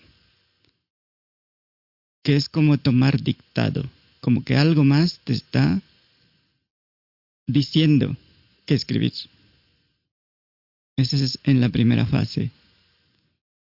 Pero al mismo tiempo tú vas a ver si la respuesta tiene sentido o no, si es un cuento de hadas, si está contaminada, o cuando menos tiene potencial para ser verdad y, rápidamente puedes ver si es una respuesta que viene de inspiración o no. Porque eh, va a ser evidente. Igual que cuando sabes cuando alguien te miente.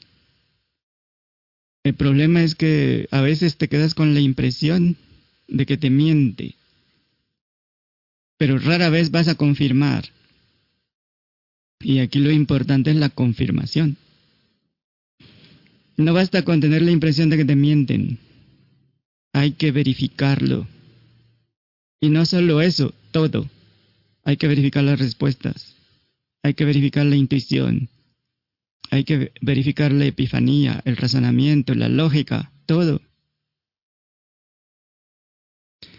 Si no lo haces, se puede crear una falsa ilusión de que puedes adivinar cosas sin confirmarlas. Entonces, cuando llegan preguntas inteligentes, creativas, de, de una calidad que puedes reconocer, pues ya no tiene caso estorbar con ideas, creencias, suposiciones, eh, con cosas del pasado, historia personal o acuerdos. Ya no tiene caso seguir sintiéndote un ente separado, porque eso es un estorbo. Cuando reconoces las respuestas, porque te sorprenden, pues lo que sigue es dejar que la verdad siga fluyendo a través del instrumento cuerpo-mente, ¿no? Luego, en algún momento va a ser obvio experiencialmente que la fuente de la respuesta es la misma que la de la pregunta. Y entonces las respuestas ya aparecen espontáneamente incluso antes de la pregunta. Y son inteligentes, son creativas, son racionales, lógicas. Y lo más importante, se alinean con la verdad. Y entonces ya puedes hablar desde la verdad. Ya no hay sensación de separación porque ya probaste una y otra vez, ya te preguntaste y te contestaste, ya verificaste. Entonces ya se vuelve automático. Y entonces ya hablas desde la verdad, sin contaminar, porque ya no hay nada personal. Mientras haya algo personal, por más sutil, no se está listo para hablar desde la verdad.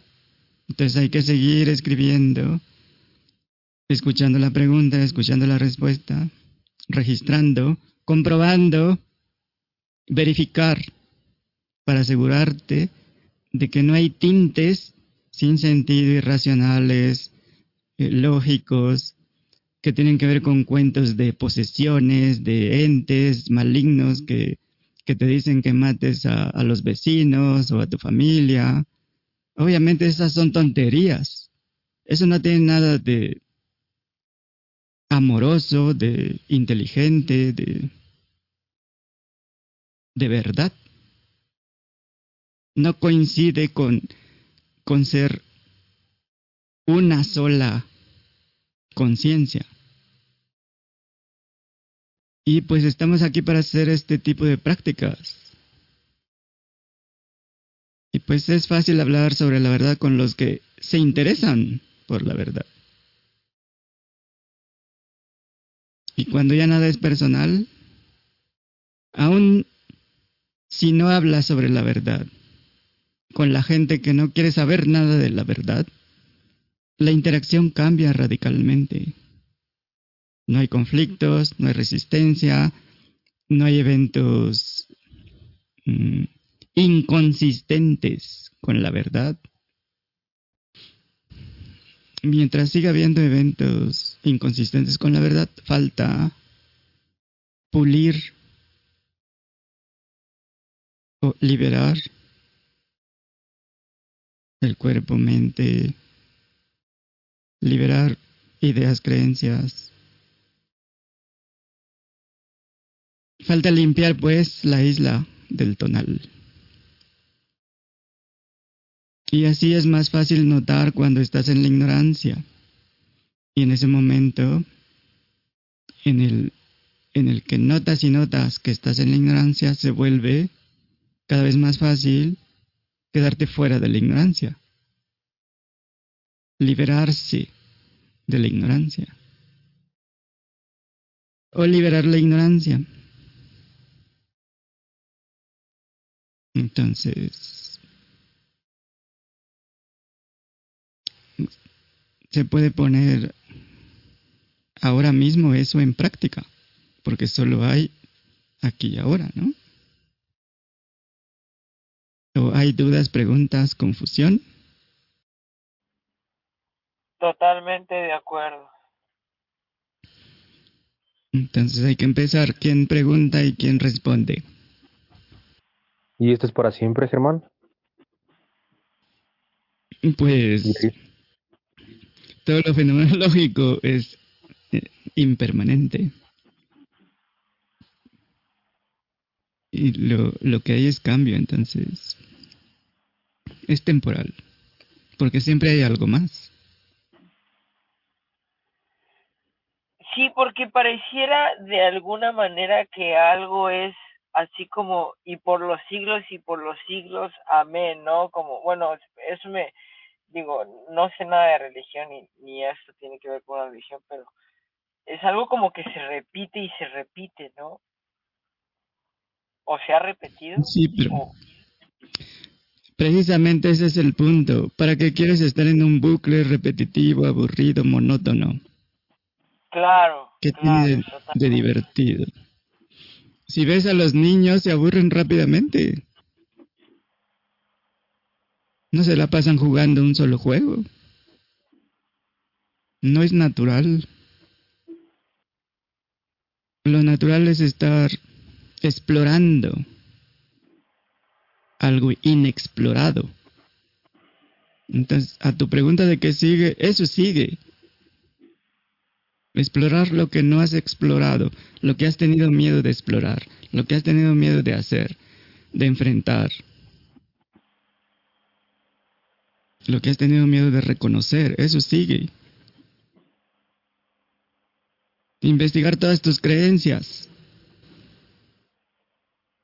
Vivir de acuerdo a lo que entiendes directamente.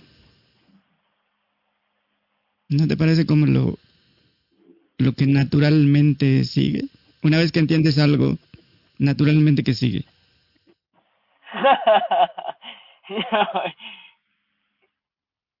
sí, claro. O sea, me da risa porque lo, lo siento y se siente muy bien y se siente muy bonito. Pero es, es tan difícil ponerlo en palabras o querer decir es esto o es el otro o es así. Porque es como, no sabes, o sea, es, por eso es como, me imagino que esas palabras son muy correctas como el teatro del infinito. Porque es inimaginable, o sea, abarca to todo y más. No sé si me Ajá, abarca, abarca lo desconocido, porque lo desconocido todavía se puede conocer. Entonces, ¿cómo lo vas a conocer si solo juegas en un salón, eh, en un casino que tiene un infinito de juegos y tú solo estás en un solo, en uno solo? No tiene sentido, ¿no? O sea que nunca hay un fin. Bueno, eso me llegó ahorita a la mente. O sea, nunca hay un fin de No hay nada. principio ni fin. Sí, el por al, no haber un fin, al no haber un fin, me imagino que es como eso sí, sí, sí es tan lógico a la vez porque al no haber un fin no hay un principio y al no haber un principio no hay un fin.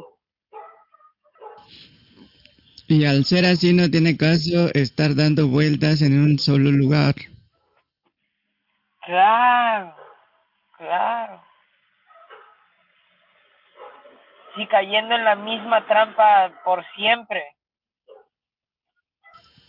Pues eso ya es otra cosa, porque si vas por un camino y te caes en un hoyo, y al otro día vas por ese camino y te vuelves a caer, como que hay algo raro ahí, ¿no? Más bien abusaste mucho de las drogas, ¿no? Sí, la, la adicción.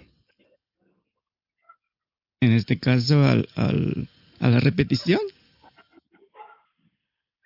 sí, a reafirmar lo que lo que ya te debió haber quedado como entendido, ¿no?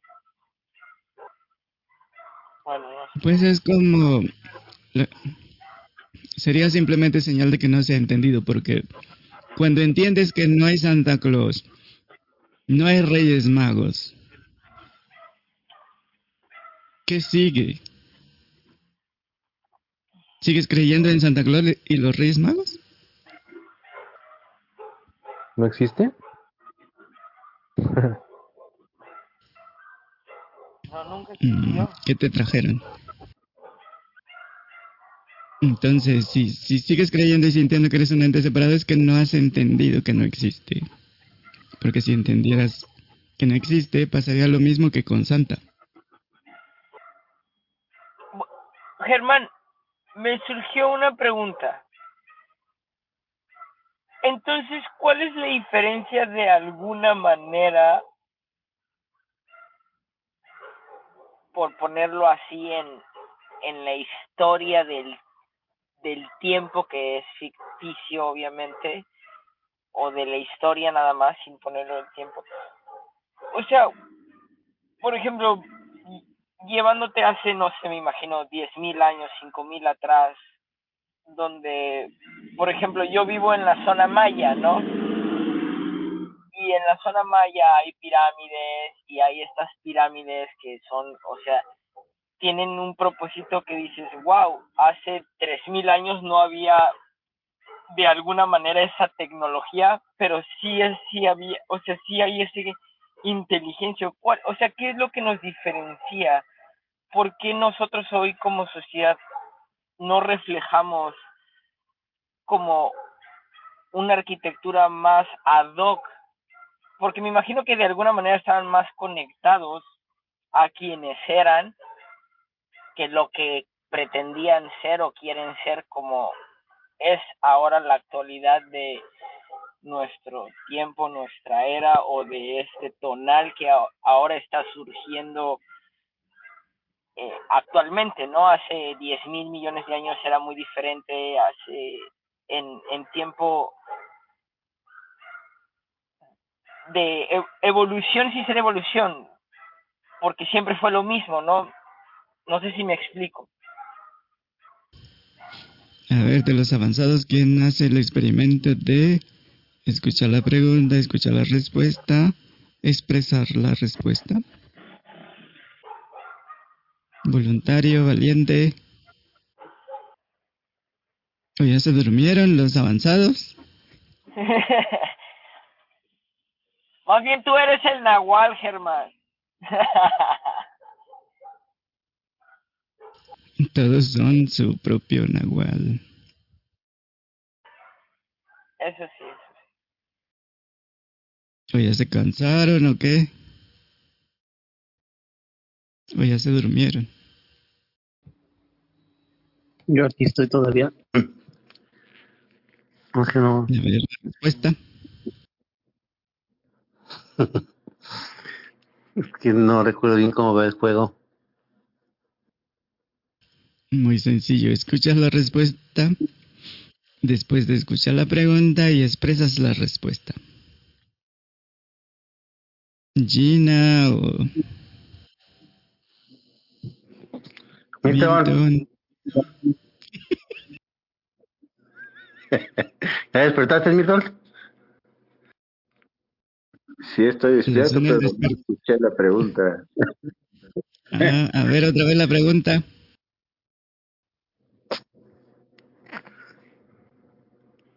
O sea, ¿qué es la diferencia? O sea, ¿por qué actualmente no existe la misma arquitectura? O sea, porque aparentemente arqueológicamente o antropo- antropológicamente hay como rastros de un poco más inteligencia antes que ahora. Pero a lo mejor es solo una ilusión. Me imagino yo solo lo, lo, lo contribuyo a que, por ejemplo, o sea, ¿qué se tenía antes que se podía construir una pirámide como Chichen Itza y estar tan armoniosamente conectada a su entorno que ahora no se construye así o no se hace así? A pesar de que la misma inteligencia ha existido en los dos tiempos, por así decir, ilusoriamente.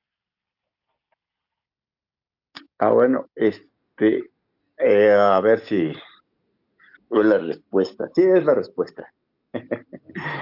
Eh, hace tiempo en México, en el México antiguo, eh, los eh, sacerdotes, los brujos que existieron tenían otras prerrogativas que cuando llega la Iglesia Católica los destruye. Entonces, eh, con el establecimiento de la cultura occidental, cambia todo lo, lo, anterior. Y estos, estas pirámides eran monumentos a los no haceres. Seguramente sabes de los no haceres. Y con, eh, con el dominio el dominio español, pues eso les dio miedo, pues lo eliminaron. Entonces son otros tiempos, otros tiempos, el tonal de nuestros tiempos es diferente al tonal del, del pasado, para los que estuvieron, aquellos brujos que hicieron y deshacieron a su, a su, a su, a su antojo.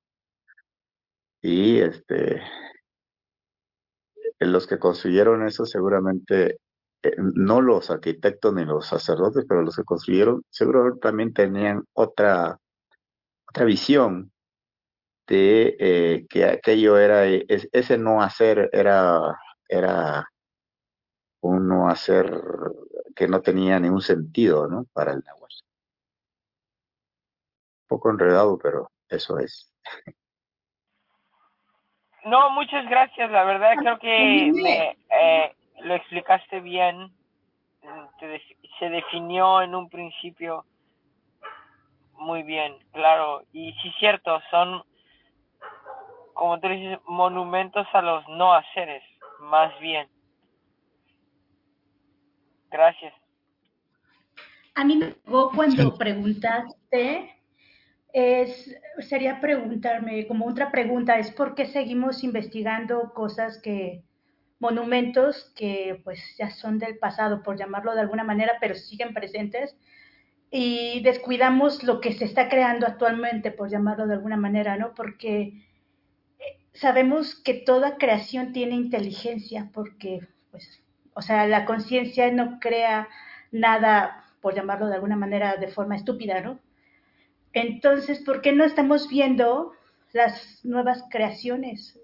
Hay edificios, hay museos eh, que, tienen, eh, por llamarlo de alguna manera, porque sabemos que no existe el tiempo, actualidad, modernismo, ¿no? Eh, la vista de, actual, por llamarlo de alguna manera, pero algo que yo veo es que al fin y al cabo todo está conectado y tanto las construcciones de la antigüedad, ya sean las pirámides que tenían otro intento, todo está conectado, o sea, no, no es algo aparte, una... Eh, es como si tuvieras vista de tanto del pasado como del presente para crear ahorita, por llamarlo de alguna manera, no sé si me, explique porque así lo estaba viendo ahorita. Este, parece como si pudieras eh, juntar a los dos arquitectos de la antigüedad y el de la era actual y compartir información. Entonces, eh, pero algo que también veíamos el sábado es por qué la gente sigue eh, queriendo tener antigüedades, por qué esa nostalgia del pasado, por qué, porque siguen regresando y pagan miles de, dólares por cosas que, antigüedades tal cual, ¿no? Entonces, ¿por qué no eh, observar desde esa de que la conciencia siempre está creando lo que está creando actualmente, por llamarlo de alguna manera, tanto en ropa o, ir más allá de artículos, por llamarlo de alguna manera, ¿no? Este, no quedarnos solamente en los objetos, sino lo que está creando eh, de forma inteligente, armoniosa, ordenada, este, inteligente, pues. Entonces, eh, se ha gastado millones de dólares queriendo salvar a un monumento de, no recuerdo de dónde, que se estaba hundiendo porque querían preservarlo. O sea, aun cuando ya estaba este, una gran parte del cuerpo de la, de la nave de este edificio, gastaron muchísimo dinero, millones, ¿no? Entonces digo, ¿por qué, ¿Por qué había necesidad de, de, salvar este edificio y no crear uno nuevo? O gastar ese dinero para, eh, para crear o contribuir, no sé, con niños, educación, otras cosas. ¿Por qué seguimos afanados en darle un valor a cosas que ya, pues ya tuvieron su tiempo, pues, por llamarlo de alguna manera, y solamente tomar como ese intento, la esencia de eso, y ya listo, o sea, porque uno no guarda, o habrá gente que guarda sus zapatos por años, pero ya ni los estás usando, ya se empolvaron, ya, nada más porque los recuerdos o porque un día de estos que baje de peso me voy a poner ese vestido. O sea, ¿habría necesidad de eso? ¿A poco los grupos atesoran cosas? O sea, o, recuerdos o, o, carros o cosas así. O sea, no, esa no es su utilidad, por llamarlo de alguna manera, cuando se crea algo. Que lo hagas tan personal de que aunque ya esté desgastado, no lo sueltes, por llamarlo de alguna manera. Y, está padre, son vestigios, pero hoy, hey, hey, hey, hay que continuar, hay que crear otras cosas nuevas, pues hasta en la escritura, en la literatura, en el, arte se ha visto ese avance. ¿Por qué? ¿Para qué continuamos eh, guardando esas cosas, por llamarlo de alguna manera? Claro, totalmente entiendo y gracias también. Ahora entendí cómo, sí es cierto, o sea, lo actual y, y digo, me atrevo a decir que nos aferramos a, aunque sea una estructura hermosa o lo que sea, a, a salvaguardarla de alguna forma, porque es eso, es una identidad. Y no dejamos que se renueve, queremos como que rascarle y buscar algo que no, ya no hay ahí, o sea. Y si es cierto, a lo mejor yo podré decir ahora, bueno, las pirámides de antes eran mucho más bellas o las casas o eso, por alguna manera decirlo así, pero ¿por qué no darle el valor ahorita a lo que está, a lo que es? que es el intento, aunque sea como sea de caótico que es, o sea, no hay diferencia, o sea, no por ser un fraccionamiento es peor o es mejor que una pirámide en Chichen Itza. O sea, simplemente le dio vida en esa época y le está dando vida ahora. Y nada es mejor que nada. algo que me llegaba también es que hay que mirar la belleza en todo, porque la conciencia no juzga nada. O sea, entonces eh, eh, esa belleza ahí está. Nada más que entran los juicios considerando que el pasado es mejor que el momento actual. O, ya sabemos que, que, la mente siempre está o en el pasado o en el futuro, ¿no? Aunque sabemos que eso solamente es como otro cuento, pero, pero la belleza ahí está. O sea, la, la conciencia crea desde la belleza y no juzga nada, pues. Vagina. Pues yo creo que eh, en el momento que se hicieron esas pirámides estaban en otras líneas de entendimiento, en otro, en otro eh, entendimiento totalmente distinto al que ahora tenemos y que en su momento eso sirvió para, para los propósitos que ellos eh, querían, pero que finalmente pues ya, ya es un tiempo pasado, ya no tenemos que estar aferrados a eso, pero finalmente, ¿de qué te sirve? Si no, si no existimos y si no estamos, si no somos el cuerpo, pues ya no tiene ninguna relevancia, ¿no? No, no hay, ya no tiene importancia.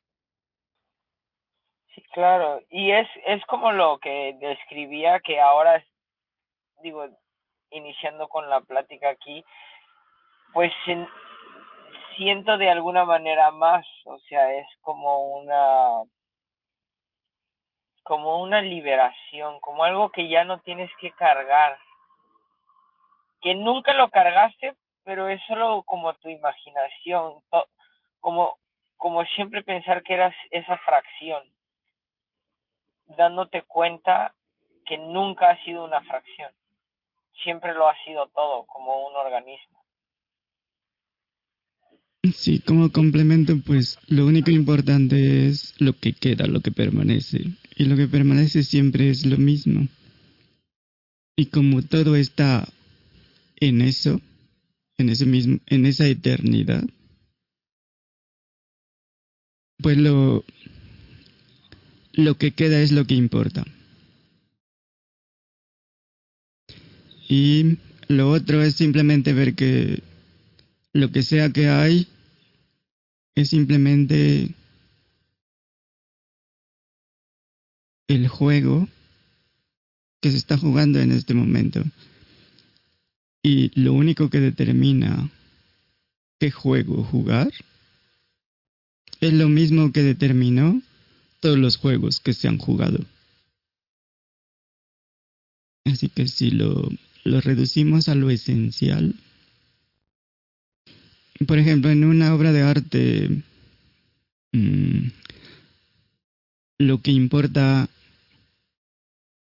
es lo que está, a dónde apunta esa obra de arte, en cualquiera de sus formas. Porque las obras de arte son impermanentes, pero a eso a lo que apuntan es permanente. Y es lo que se reconoce en cada obra. Hay unas que capturan cierto tipo de belleza, por decirlo, y hay otras que de plano pues son basura, no capturan nada. Y un otra como otro experimento para los artistas o creativos. Por ejemplo, si tomamos la pintura sería pinta el entusiasmo. Entonces, dependiendo de la escena que se presente, no van a pintar la escena, aunque va a haber trazos ahí. Lo que van a, lo, el intento que tienen, lo que quieren capturar ahí, va mucho más allá de la escena, de la apariencia. Lo que se pretende capturar es la esencia de lo que sea que está ahí. Y puede tomar forma de cualquiera de las características de lo permanente, que es amor, que es belleza, que es entendimiento, que es inteligencia, paz, plenitud, armonía, fluidez. Así que cualquier obra de cualquier tipo que, que se haya hecho con el intento de cualquiera de los atributos de la realidad permanece, cuando menos por más tiempo. Pero no importa la obra, sino hacia dónde apunta. Eso es lo importante. No importa el dedo que apunta. Lo que importa es la dirección a donde está apuntando. A ver si hay otra pregunta para los avanzados. Ajá, vamos a, a seguir con esto. es broma. A ver, otra pregunta. No, sí, sí.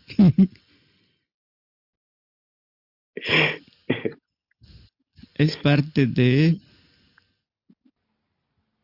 Es la forma práctica del puro entendimiento, de, de reconocerse como la fuente. A ver, más preguntas. Sí, porque mi amigo José está inquieto por, res por responder algo. Demasiado.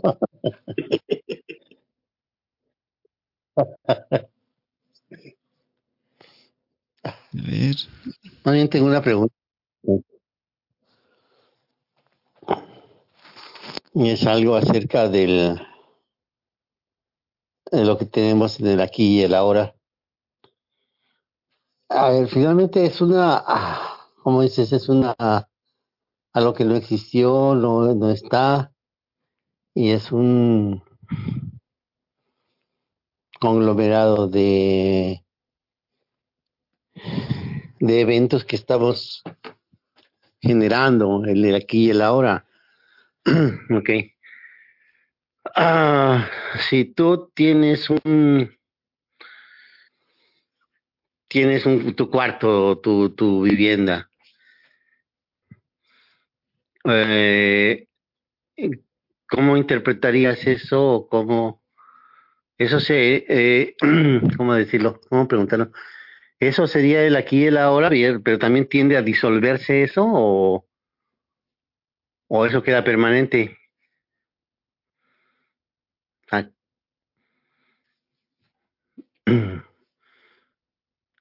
o concretamente Sí, qué es. ¿Sí queda clara la pregunta? No, no me No. queda claro. Yo, yo no entendí. pregunta es eh, eh, mm, nuestras bueno ya no nos va- vayamos tanto a las a las pirámides una casa concreta si todo eso lo estamos construyendo eh, ¿qué, qué sería entonces esta esa esa construcción de esa esa mm, ese aquí y ahora concretamente qué sería si es una ilusión y es parte de un escenario, pues. Si es ese escenario, y diario que abrimos los ojos, ¿por qué se sigue encajando? O sea, ¿qué es ese escenario, pues? ¿O cómo lo disuelves? Con una bomba. No, no, no cierto. El más rápido. No, a ver, eh, si yo entendí la pregunta, eh, tu cuarto es una descripción, o sea, lo aprendiste igual que yo aprendí y todos aprendimos a describir un cuarto. O sea, hubo un momento en el que todos nos pusimos de acuerdo y mantenemos un mundo y llamamos cuarto a algo. Si tú tienes tu descripción, que es en el, o sea, esa descripción tiene un pasado, pues tiene un futuro, tu cuarto va a durar 20 años o 30 años y viene de construcción de no sé qué tanto, etcétera. Entonces, si tú tienes tu descripción, lo que comentaba Germán en la hora, este, el cuarto y todo se derrumba porque ya no hay descripción que tú sigas. Ahí está el no hacer.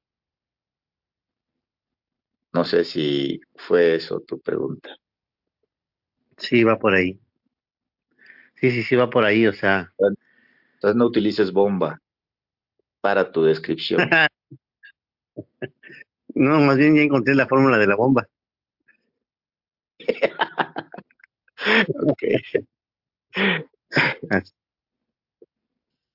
¿Quién sigue? Karen. Es que no me queda clara su pregunta, pues. O sea, no sé qué está preguntando. Pues eh, se refiere a la creación del cuarto y a la disolución y al aquí y ahora.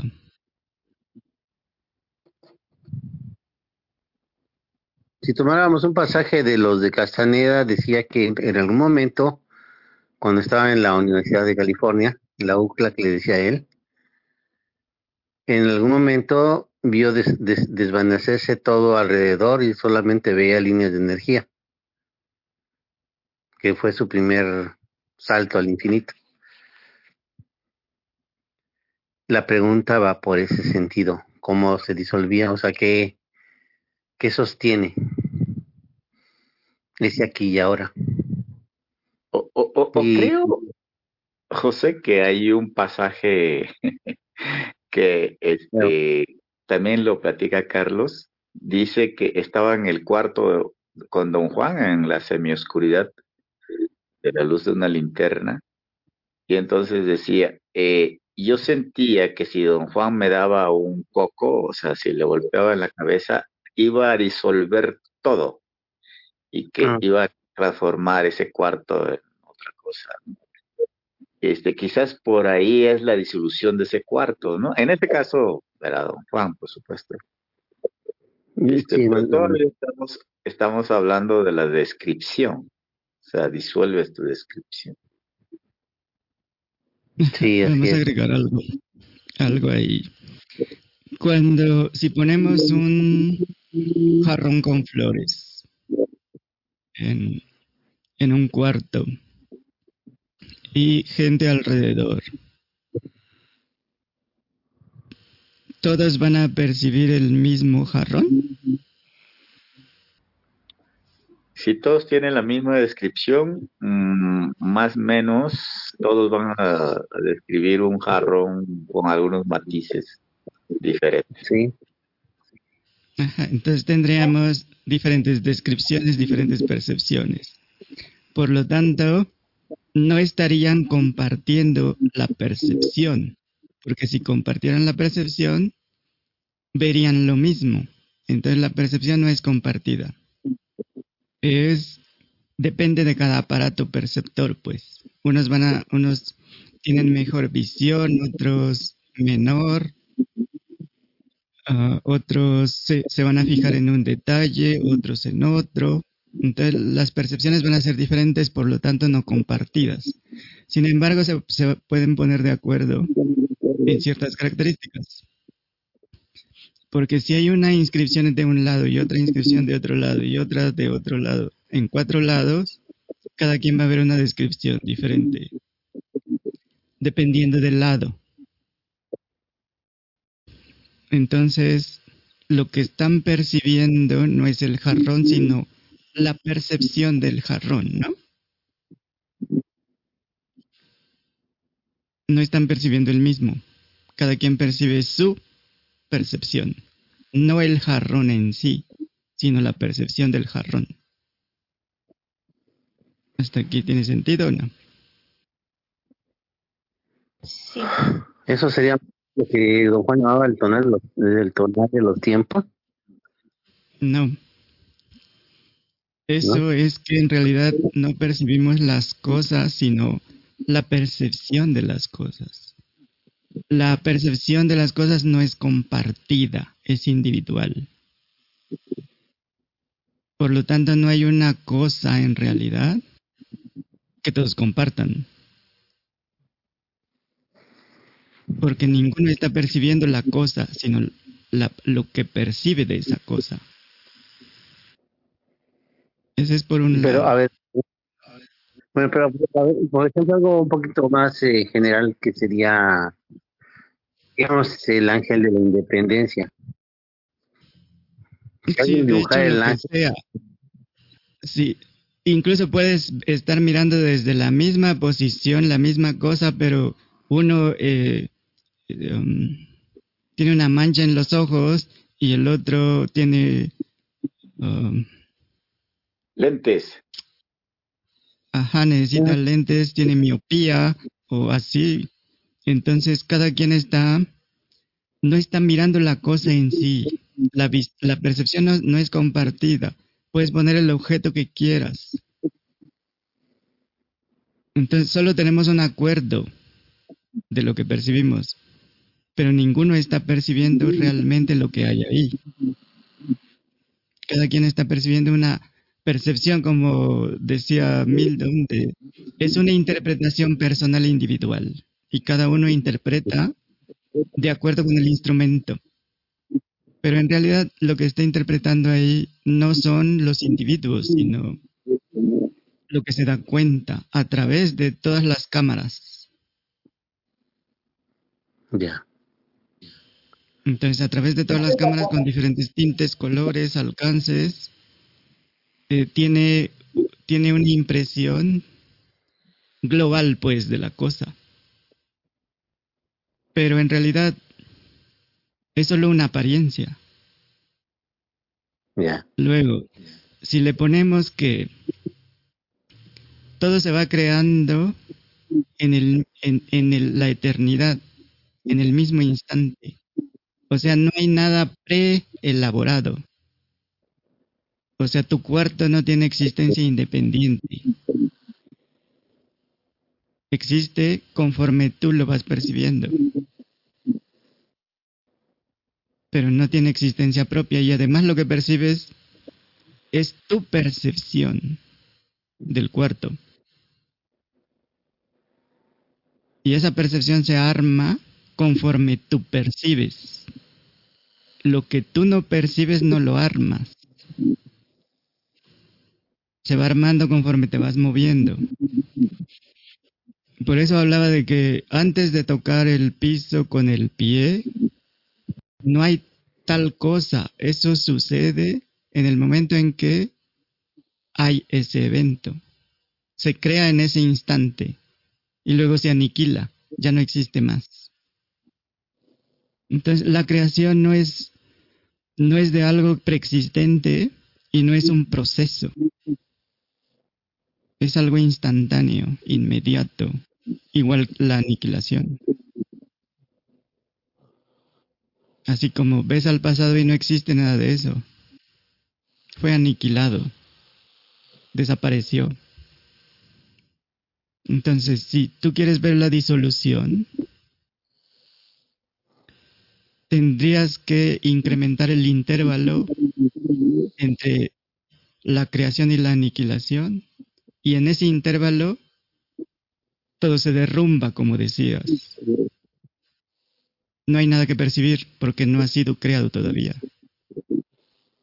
Y lo que se, se percibió anteriormente ha sido aniquilado. Ya no existe más. Por eso hemos hecho la, el, el, experimento de enfocar en el intervalo. Yeah. En lugar de dar relevancia al, al, a lo que aparece y desaparece, dar relevancia para variar al espacio entre lo que aparece y desaparece, al, al, intervalo entre un pensamiento y otro. Eso es el silencio interno, eso es lo que don Juan, a lo que se refiere don Juan cuando habla de el silencio interno. Okay. O el no hacer, o, o la disolución, porque en ese intervalo no hay creación todavía. Bueno, hace esa pregunta, una, hace tiempo yo, bueno, había algunas prácticas que hacía con unas personas en la montaña. Eh, entonces, eh, me ocurrió dos, en dos ocasiones fueron muy vividas esa, esas, este, situaciones o eventos. Y fue precisamente algo de lo que mencionan los libros de que te duermes aquí y despiertas en otro lado. Eh, ahorita me, me, surgió esa pregunta por, por ese evento. Igual, yo estaba en la montaña, en una casa de campañas, entonces eh, comenzaba a dormir y en un lapso muy rápido medio abrí los ojos y estaba yo ya des, medio despertando en la casa del cuarto donde yo rentaba. El impacto fue muy fuerte.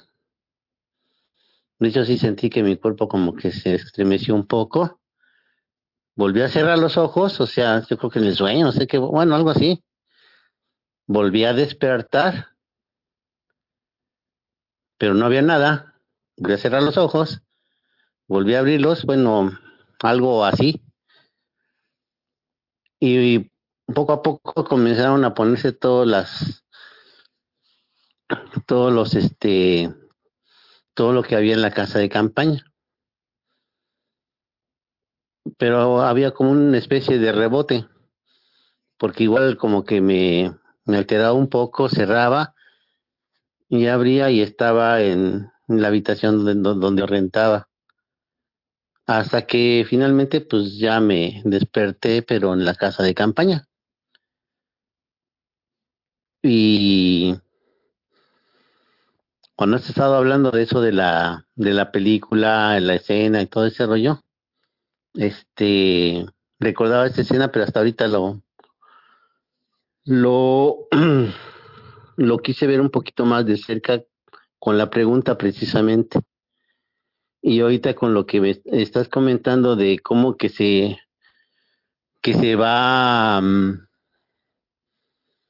formando conforme se va viviendo me queda un poco más claro esa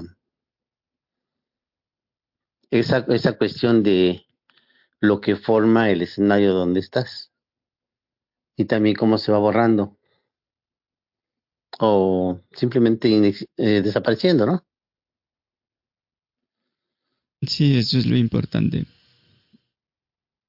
Y en tu experiencia hubiera sido interesante que hubieras despertado en donde rentabas. Sí, además, la verdad fue una, impresión muy fuerte y no, como que fue mucho miedo. Fue mucho miedo porque de hecho yo ya, ya yo sentía ya mi cama, sentía el espacio, y ya estaba viendo todo lo, lo que era el cuarto completo. Inclusive hasta le pegué a la cama diciendo, viendo que pues sí, era el colchón, pues. Y de ahí pues fue un miedo muy fuerte y me regresé al, a la tienda de campaña. Pero miedo de que ¿Mm? Esa es una de las dudas que todavía no puedo resolver, no sé a qué le tuve miedo, porque fue como un miedo, eso sí, lo tengo muy claro, que fue como un miedo. pues es porque te identificas pues con, al- con un fragmento. Eso debe desaparecer cuando dejas de identificarte con un fragmento. Porque si no es un estorbo para hacer experimentos. Porque hay resistencia, hay... No hay disponibilidad pues cuando se teme. Y se teme porque se siente separación. Sí, Y por, es- por eso decimos que es el único estorbo, pues. No es ningún misterio. Yo tengo una preguntilla. Es- Esta preguntilla es esta parte que me hace un poco de ruido, que las, el sábado pasado eh, veíamos, o bueno, en estas sesiones últimas, esta parte de la historia personal, ¿no? De pronto me he escuchado y he escuchado relatos eh, o historias que, que sostenemos que parece que hubieran pasado. Es decir, como que no sé si no, no nos, bueno, yo sí sé que nos damos cuenta y llega a pasar que, que alguien te cuenta una historia cada vez que la ves o pasa el tiempo y te la vuelve a contar. No sé si no, no registra que nos contó esa historia, pero nos la cuenta y nosotros nos quedamos como pues escuchando, ¿no? O sea, decir, bueno, está bien, está bien, es la segunda o tercera vez que me la cuenta, pero pero ojalá que la pueda contar de otra forma, pero no lo hace. Esa es una. La otra es que tú nos comentaste en algún momento que lleváramos un registro de esos, esos, esas experiencias que s- si son del personaje o si son de la, realmente de la conciencia, por llamarlo de alguna manera, porque sabemos que somos la conciencia, ¿no? Eh, pero que fueran estos relatos o esas experiencias de, pues de poder, por llamarlo de alguna manera pero y hay este apego también en esta historia personal, ¿no? De, de es que me sucedió, o sea, yo puedo, y, y le damos un valor eh, pues sobrema- eh, sobrevalorado a estas experiencias que hemos pasado, o sea, ¿cuál es esta cuestión de que decías, bueno, aunque tú no quieras, eh, dec- no, no digas que sigues con, con esta historia personal y no se la cuentes a nadie, de todas maneras tú te la sabes, o sea, tú la sigues repitiendo. Y en el momento que, que, o sea, es, así va a ser tu entorno, tu realidad, por llamarlo de alguna manera, porque esa eh, historia personal pues está llena de creencias, de, de un montón de equipaje, por llamarlo de alguna manera.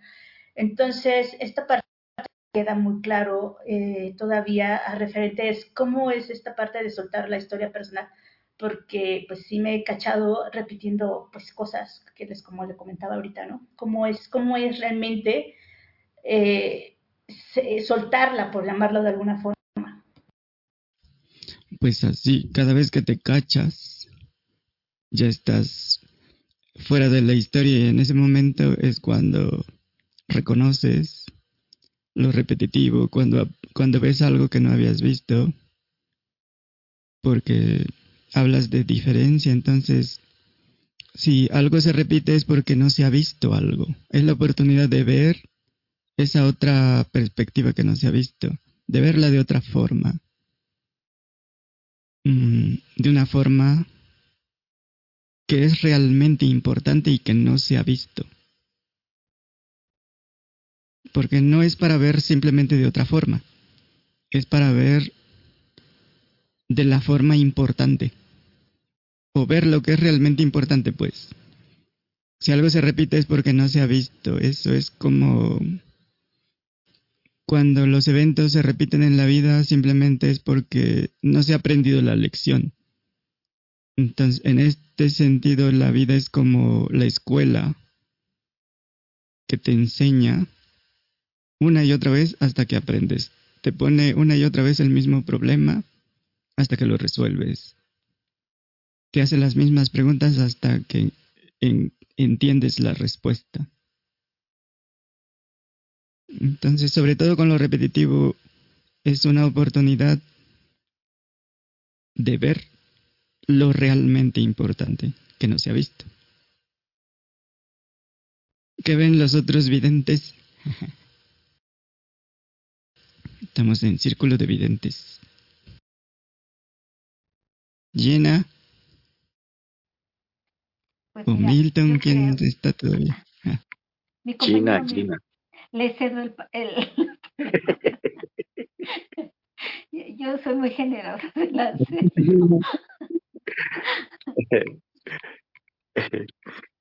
Pues que, que, mm, bueno, de las preguntillas, como dice mi estimada Karen. Este, pues de lo primero, pues creo que no era preguntilla, ¿verdad? Sino era una forma de eh, como algo que pasa en el grupo. En lo segundo, mm, de la historia personal, pues sí, es, es así como dicen, dicen en, en otras creencias, se le echa luz, dándonos cuenta de que estamos siendo, siendo repetitivos. Y, eh, pero eh, creo, no creo. Em, el hecho de tener la, la historia personal muy, muy, este, muy presente y, y, repetir algunos capítulos, eh, siento que es debido a que eh, no hemos, no lo hemos mm, puesto en el contexto que es un pasado que no existe. Si lo vemos así y no nos identificamos con ella, este, pues ya estamos del otro lado, ¿no? Eh, hay algunos linajes que incluso se crean sus nuevos personajes con otras historias. O sea, y tienen historias específicas para otros personajes con nombres diferentes, etcétera. Entonces es una forma de, de, de verlo. Pero esos personajes, como ya lo hemos visto también, este, nacen desde, desde el yo soy, ¿no? Entonces se da uno cuenta que tu historia es un invento. Lo hemos inventado. Y, como, dice, como decía Germán hace rato, incluso eh, eh, interpretamos nuestra historia personal, que esa es la parte que, que debemos darnos cuenta, ¿no? Nuestra historia personal es una interpretación que hemos hecho. Y es un pasado. Ojalá algo haya servido, mi estimada Karen. Sí, esta Sí. parte de, de crear como, pues como un juego, no pareciera, ¿no? Está algo diferente porque, eh, pues sí, eh, me, me escucho de forma repetitiva en historias y ya si Carlos la próxima vez vuelve a contar la historia del grillo, que le voy a decir, güey, ya, ya no la cuentes, o cuéntala, o no has aprendido, o qué pasó, que no la cuenta cada Navidad.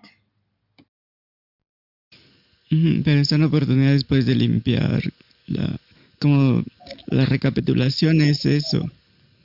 Es lo que historias que, emergen constantemente y que son contadas o, o recordadas constantemente es una invitación para ver la historia tal cual, solo los hechos de la historia, para limpiarla, para porque es como un bucle que, que sigue sin cerrarse, como algo pendiente.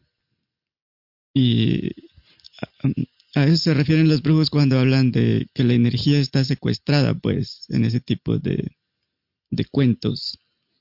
Y una forma de liberarla es ver los hechos. Sin Porque interpretarlo. fue- El, el problema Ah, es sí. que interpretamos sin cuando agregarle más narrativa, sí. me dijo, le dije, no sé qué, lo vi, no me vio, y le Hola. Exactamente. O la Sí, otra porque es que incluso si, un apego si tremendo en repites, esa historia, ¿no? Como es mía, es mía, o sea, y no la no la, al contarla no lo hacemos impersonal, ¿no? Yo decía del grillito de Carlos para, para reírme porque me reí mucho la última vez que lo contó, pero pero es desde, desde esto impersonal como tú estás comentando, ¿no, Germán? Es quitarle ese, ese equipaje de más que cada vez que lo va contando, debes de quitarle, parece que le vamos poniendo más elementos a la historia, ¿no? Y es así como, a ver, güey, otra vez me la estás contando y yo ya estoy perdiendo eh, eh, la esencia de lo que te sucedió o que, que relatas en tu sueño, ¿no? Ya es así de, ay, no, por favor, me la va a volver a contar. Así es. Sí, porque normalmente, sobre todo en pláticas de entre amigos, familiares, cuando se habla de la historia, como que se le va agregando más narrativa, más interpretación, en lugar de irle quitando. Entonces se, se vuelve más, se refuerza esa mezcla de emociones, de resentimientos, de, um, de venganza o lo que sea. En lugar de ir liberando, soltando, se le va agregando todavía más cosas. Entonces, eso es lo que hace la gente común y corriente. ¿Por qué no probar haciendo lo contrario? Irle quitando cada vez más. Sobre todo el contenido energético, que puede ser en forma eh, psicológica, pues, o, o emocional, o de sentimiento, o de sensación. Mm. Y no es, no es quitar como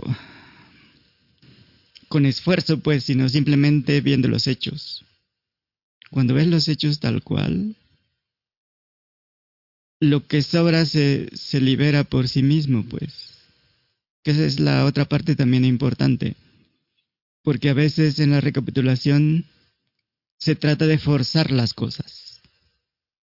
Y eso, eh, en lugar de que, de que limpie, contamina más.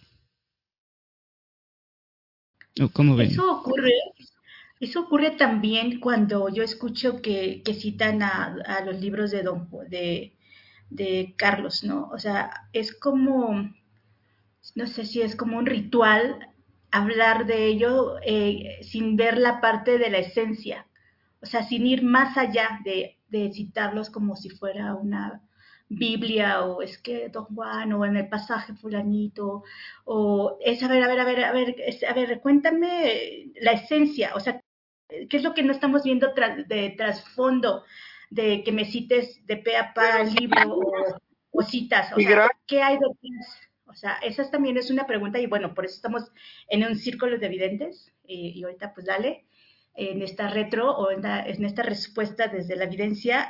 Entonces, eso, eso, no es la primera vez que lo veo en los, eh, digo, yo puedo comentar como contadas veces que libros leí y no los cito porque me quedó algo como que no tengo forma de explicar, pero, y que, que aparte siento una, como no sé llamarle, paz, eh, bienestar o, o concordancia de algo que leí que a veces no tengo forma de explicar, ¿no? De que tengas las palabras. Pero bueno, eso es lo que les quería poner sobre la mesa y pues adelante. Así es, es como lo que decíamos de las obras de arte. En lugar de ver la, el contenido, es ver hacia dónde apunta esa obra. En este caso es una obra literaria, pero en sí misma no, no tiene relevancia. No está en el objeto, la belleza, la inteligencia, sino en su referente. Su referente es lo importante. Entonces no es solo en lo que se lee o en lo que se va entendiendo o en lo que se va comprendiendo, sino en todo. En todo hay que ir directo a la raíz, al trasfondo. En todo.